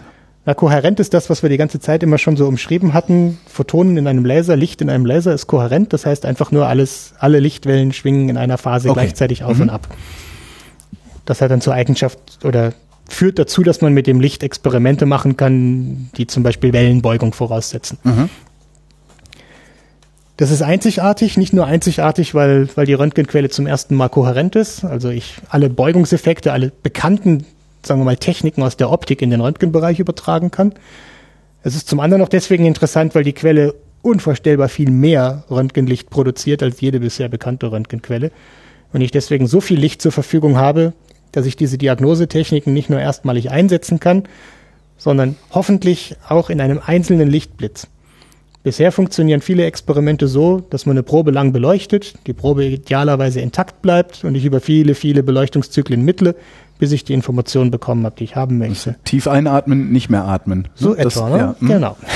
Ja gut, ich meine, das ist die klassische, ja. klassische Synchrotron-Strahlungsquellen-Thematik, wo kristalline Makromoleküle untersucht werden auf, auf ihre Struktur hin, wo die mhm. Biologie, die Medizinforschung, die Radiopharmazie oder die Pharmazie allgemein, alle Bereiche, in denen es um die Strukturerkennung von, von großen Molekülen geht, zu Synchrotron-Strahlungsquellen laufen, um eben genau solche Strukturuntersuchungen zu machen. Mhm. Am, am freien Elektronenlaser, da ist der Traum, dass das in einem Puls geht, und dass das mit einer ganz anderen Zeitauflösung geht. Also dass ich praktisch ein 3D-Foto mit Röntgenstrahlung. Genau, ich kann ein also 3D, ich, idealerweise mache ich ein 3D-Foto mit Röntgenstrahlung in einem Klick. Und das ist noch ein Traum, das wird man sehen, wie weit man kommt. Gibt schon coole Sachen in die Richtung, aber das ist jetzt mal nicht das, was, was uns primär beschäftigt. Was uns interessiert und was, was die Kernaussage von Halbef nachher ist, ist die Kombination von den höchsten Feldstärken, die man heutzutage im Labor erzielen kann. Und das ist eben genau das, was wir hier mit den Hochleistungslasern mit Draco und Penelope machen. Mit der brillantesten, hellsten, besten Quelle an Licht und damit eben dem Röntgenlaser, die wir zur Verfügung haben. So ein Röntgenlaser ist geeignet, kleinste Strukturen aufzulösen, weil die Wellenlänge kurz ist, tief in Materie einzudringen, auch weil die Wellenlänge kurz ist und gleichzeitig auch viele Photonen da sind, viel Licht da ist in einem Punkt und gleichzeitig auch noch die gleiche Zeitauflösung hat wie so ein Ultrakurzpulslaser, nämlich nur wenige Femtosekunden.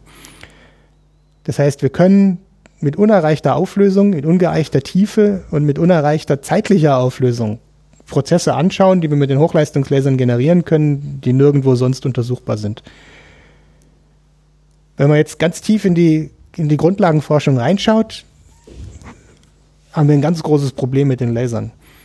Wir schießen mit dem Laser irgendwo drauf, ich habe ja schon gesagt, wir bündeln unvorstellbare Energiemengen für ganz kurze Zeit in ein paar Kubikmikrometern. Da können wir nicht reinschauen. Das ist so unvorstellbar hell. Gibt es keinen Detektor, der, der mit, dem, mit dieser Gesamtheit an Informationen, die da drin steckt, auch nur irgendwie zurechtkommen ja. könnte. Das heißt, was wir machen müssen, ist, wir, wir warten, bis das expandiert, bis irgendwas rauskommt. Ja. Wenn wir Teilchen beschleunigen wollen, dann messen wir nachher hinten den Teilchenstrahl, der rauskommt. Den können wir charakterisieren. Aber dann wissen wir noch lange nicht, was da drin passiert ist. Wir wissen, was wir vorne reingeschossen haben, wir wissen, was hinten rauskommt. Uns fehlt die Information, was innen drin passiert. Da kann man mit verschiedenen Techniken natürlich anfangen, besser zu werden. Ja, aber man kann ist, bestimmte ist Dinge sicherlich ableiten ist, oder genau. so. Aber, ja, klar. Ja. ja. aber ableiten tun wir über Modelle. Und das ja. ist genau der Punkt. Ich meine, wir haben analytische Modelle, sprich wir schreiben uns Formeln auf und überlegen, was wir da vielleicht mitmachen können. Und dann haben wir Computermodelle. Ja. Auch hier im Haus ganz stark. Aber Computermodelle sind einfach immer unvollständig. Ich meine, ich kann nicht vollständig sein, es geht nicht. Ja? Es ist nicht nur ein Fehler drin. Ich, ich schaffe es auch selbst mit den, mit den größten Hochleistungsrechnern, die es momentan gibt auf der Welt, schaffe ich es nicht, selbst wenn ich die tagelang nur für mich rechnen lasse, auch nur einen einzelnen solchen Puls in der Materie vollständig zu beschreiben. Das ist immer noch viel zu komplex.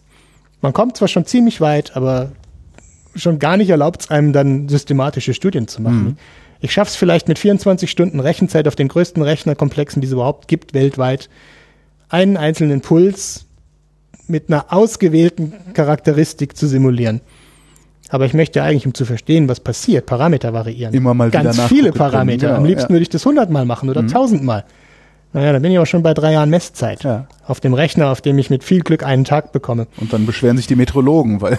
das, äh, das funktioniert ja sowieso nicht, was die vorher sagen. Aber das ist ungefähr das Problem, ja. Und was wir halt hoffen, ist, dass uns, dass uns der freie Elektronenlaser in Hamburg wirklich einen zweiten Schlüssel bietet, mit dem wir die Rechnungen, die Simulationen in der Wechselwirkungszone validieren können. Weil bisher ist es immer so, wenn ich, wenn ich testen möchte, was da drin passiert, muss ich mit irgendeiner Probe reinleuchten. Mhm. Was auch immer. Aber das Ganze ist so hell, dass es im Zweifelsfall von sich aus viel mehr von den Teilchen der Probe, die ich verwendet habe, ob es jetzt Licht oder Elektronen oder irgendwas anderes ist, mal ganz, ganz egal. Es wird im Zweifelsfall mehr da innen imitiert, als ich vorher zum Proben reingeschickt habe. Und dann kann ich meine Probe nicht mehr identifizieren. Mhm. Und der freie Elektronenlaser, der gibt einem jetzt die Möglichkeit, einen Probestrahl zur Verfügung zu haben, der außerhalb dieses Bereichs liegt und mit dem ich wirklich reinleuchten kann. Das heißt, ich kann im Prinzip einen Festkörper, eine Folie bestrahlen mit den höchsten Lichtintensitäten, die man erzeugen kann und kann gleichzeitig unabhängig mit dem Röntgenlaser reinschauen, was innen drin während der Zeit passiert. Und das geht mit nichts anderem bisher.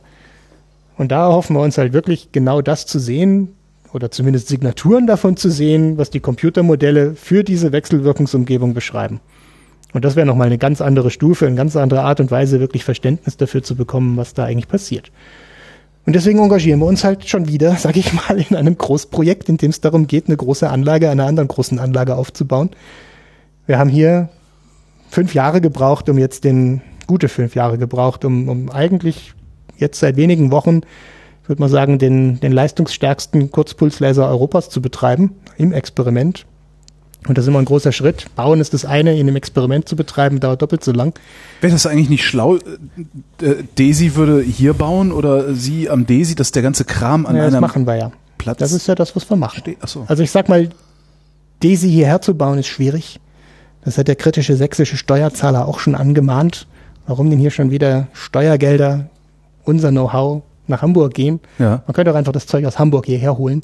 Da sagen Da muss man Hamburger aber fairerweise Gleiche. sagen, okay, die Hamburger Anlage ist, wir hatten es ja vorhin schon gesagt, doch einige Kilometer lang und erfordert eine gewisse Infrastruktur. Ja. Während der Laser, der passt ja glücklicherweise doch in eine Turnhalle oder Mhm. zumindest, sagen wir mal, in ein Gebäude mit 100 Quadratmetern. Und es ist doch deutlich leichter, einen 100 Quadratmeter Komplex an einen Kilometer langen Komplex Das heißt, zu bauen. Sie haben sich umgekehrt. jetzt, Sie haben sich jetzt äh, Laserzeit am XFL gemietet. Na, was wir gesagt haben, ist, wir haben, wir haben gesagt, wir nutzen einen Teil der vorgesehenen Infrastruktur in Hamburg. Und einen Teil kann man deswegen leicht nutzen, weil dieser freie Elektronenlaser nicht einen Strahl abliefert, sondern mehrere Strahlen an verschiedenen Messplätzen. Und die Messplätze sind, sagen wir mal, wirklich räumlich klar voneinander getrennt. Also das sind wirklich, ja, wie einzelne Häuser, die nebeneinander stehen, kann man sich das vorstellen. Wir haben jetzt quasi ein Haus gemietet, sage ich mal, was auch gewünscht ist in der Form, weil X-Fell ist ein komplexes Gebilde von der, von der Zugangsstruktur. Es wird die Anlage gebaut, es wird aber gleichzeitig sozusagen versucht, Kollaborationen zu finden, internationale Kollaborationen, die dann quasi diese Häuser einrichten. Ah, okay. Ja. X-Fell stellt die Anlage, Ja. stellt den freien Elektronenlaser und die leeren Häuser. Mhm. Und dann wird sozusagen geschaut, welche wissenschaftliche Community, welche Gruppe an Spezialisten, an interessierten Spezialisten rüstet das Haus aus Mhm. mit genau den Anlagen, die man möchte, die man haben möchte, aber unter der Bedingung, dass der Zugang frei sein muss. Okay. Also man richtet quasi das Haus so ein, wie man es haben möchte, und man muss die Tür offen lassen. Es ist eine Nutzereinrichtung, genau wie unsere Elbe hier auch. Jeder Interessierte, der dort nachher experimentieren möchte, ist gleichberechtigt. Und zwar genauso gleichberechtigt wie die, die es eingerichtet haben. Und kann dann über ein kompetitives Antragsverfahren seine Ideen präsentieren. Und wer die beste Idee hat, der darf dann die Zeit nutzen.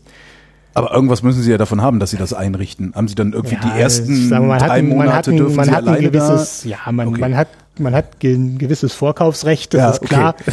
Aber das, das erschöpft sich relativ schnell. Also wenn man jetzt nur darüber gehen würde, wie viel, wie viel Vorkaufsrecht kriegt man, dann muss ich sagen, wäre das ein ziemlich riskantes Geschäft. Okay. Man versucht natürlich auch dadurch, sagen wir mal, die Wissenschaftsgemeinschaft zu prägen und eine, eine gewisse Führungsrolle inhaltlich zu übernehmen. Und dadurch, dass man der Erste ist, dadurch, dass man die Chance hat, es zu designen, es aufzubauen, hofft man natürlich auch derjenige zu sein, der, zu sein, der in ja. gewisser Weise involviert ist, Ja. einfach in der, in der Ideenbildung, in der Art, wie so eine Anlage dann genutzt ist. Und man muss das, man kriegt das nicht für nix, ja, das ist klar. Ich meine, wir, wir fangen an, die Anlage aufzubauen, wir sind von Tag Null an dabei und wir müssen natürlich kompetitiv dranbleiben. Und wann geht's in Betrieb? Wir hoffen sowas wie Anfang 2018. Und das wird schrittweise in Betrieb gehen, das ist klar. Das ist wie mit jedem Großgerät. Man fängt klein an, man testet, man hat einfache Testexperimente, an denen man lernen möchte, wie alles funktioniert, wie die Diagnostik funktioniert und wird Schritt für Schritt komplizierter. Also 2018 sollte, Ende 2017 sollte der Röntgenlaser auf jeden Fall schon zur Verfügung stehen für Messungen. Und wir werden das Jahr 2018 dann nutzen, um, um zwei große Laseranlagen auch gemeinsam mit, mit Industriepartnern dann dort aufzubauen. Es wird im Wesentlichen getragen finanziell von der Helmholtz-Gemeinschaft und von einigen anderen, sagen wir mal, kollaborierenden Nationen. Mhm.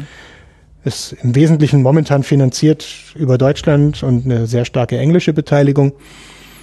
Und auf die Art und Weise hofft man uns momentan natürlich noch mehr, mehr verschiedene Player ins Boot zu kriegen. Wir, wir sind stark mit amerikanischen Gruppen, mit asiatischen Gruppen am Verhandeln, um eben eine breitere Plattform für diese Hauseinrichtung, sage ich mal, zu bekommen, weil alles möchte man ja nur doch nicht selber machen. Ja, und da hoffen wir, da hoffen wir, dass das, sagen wir mal, wirklich, wirklich die nächste Generation an, an Experimenten ermöglicht, Grundlagenverständnis dafür zu gewinnen, zu schauen, was passiert wirklich im Kern dieser so extrem heißen Materie.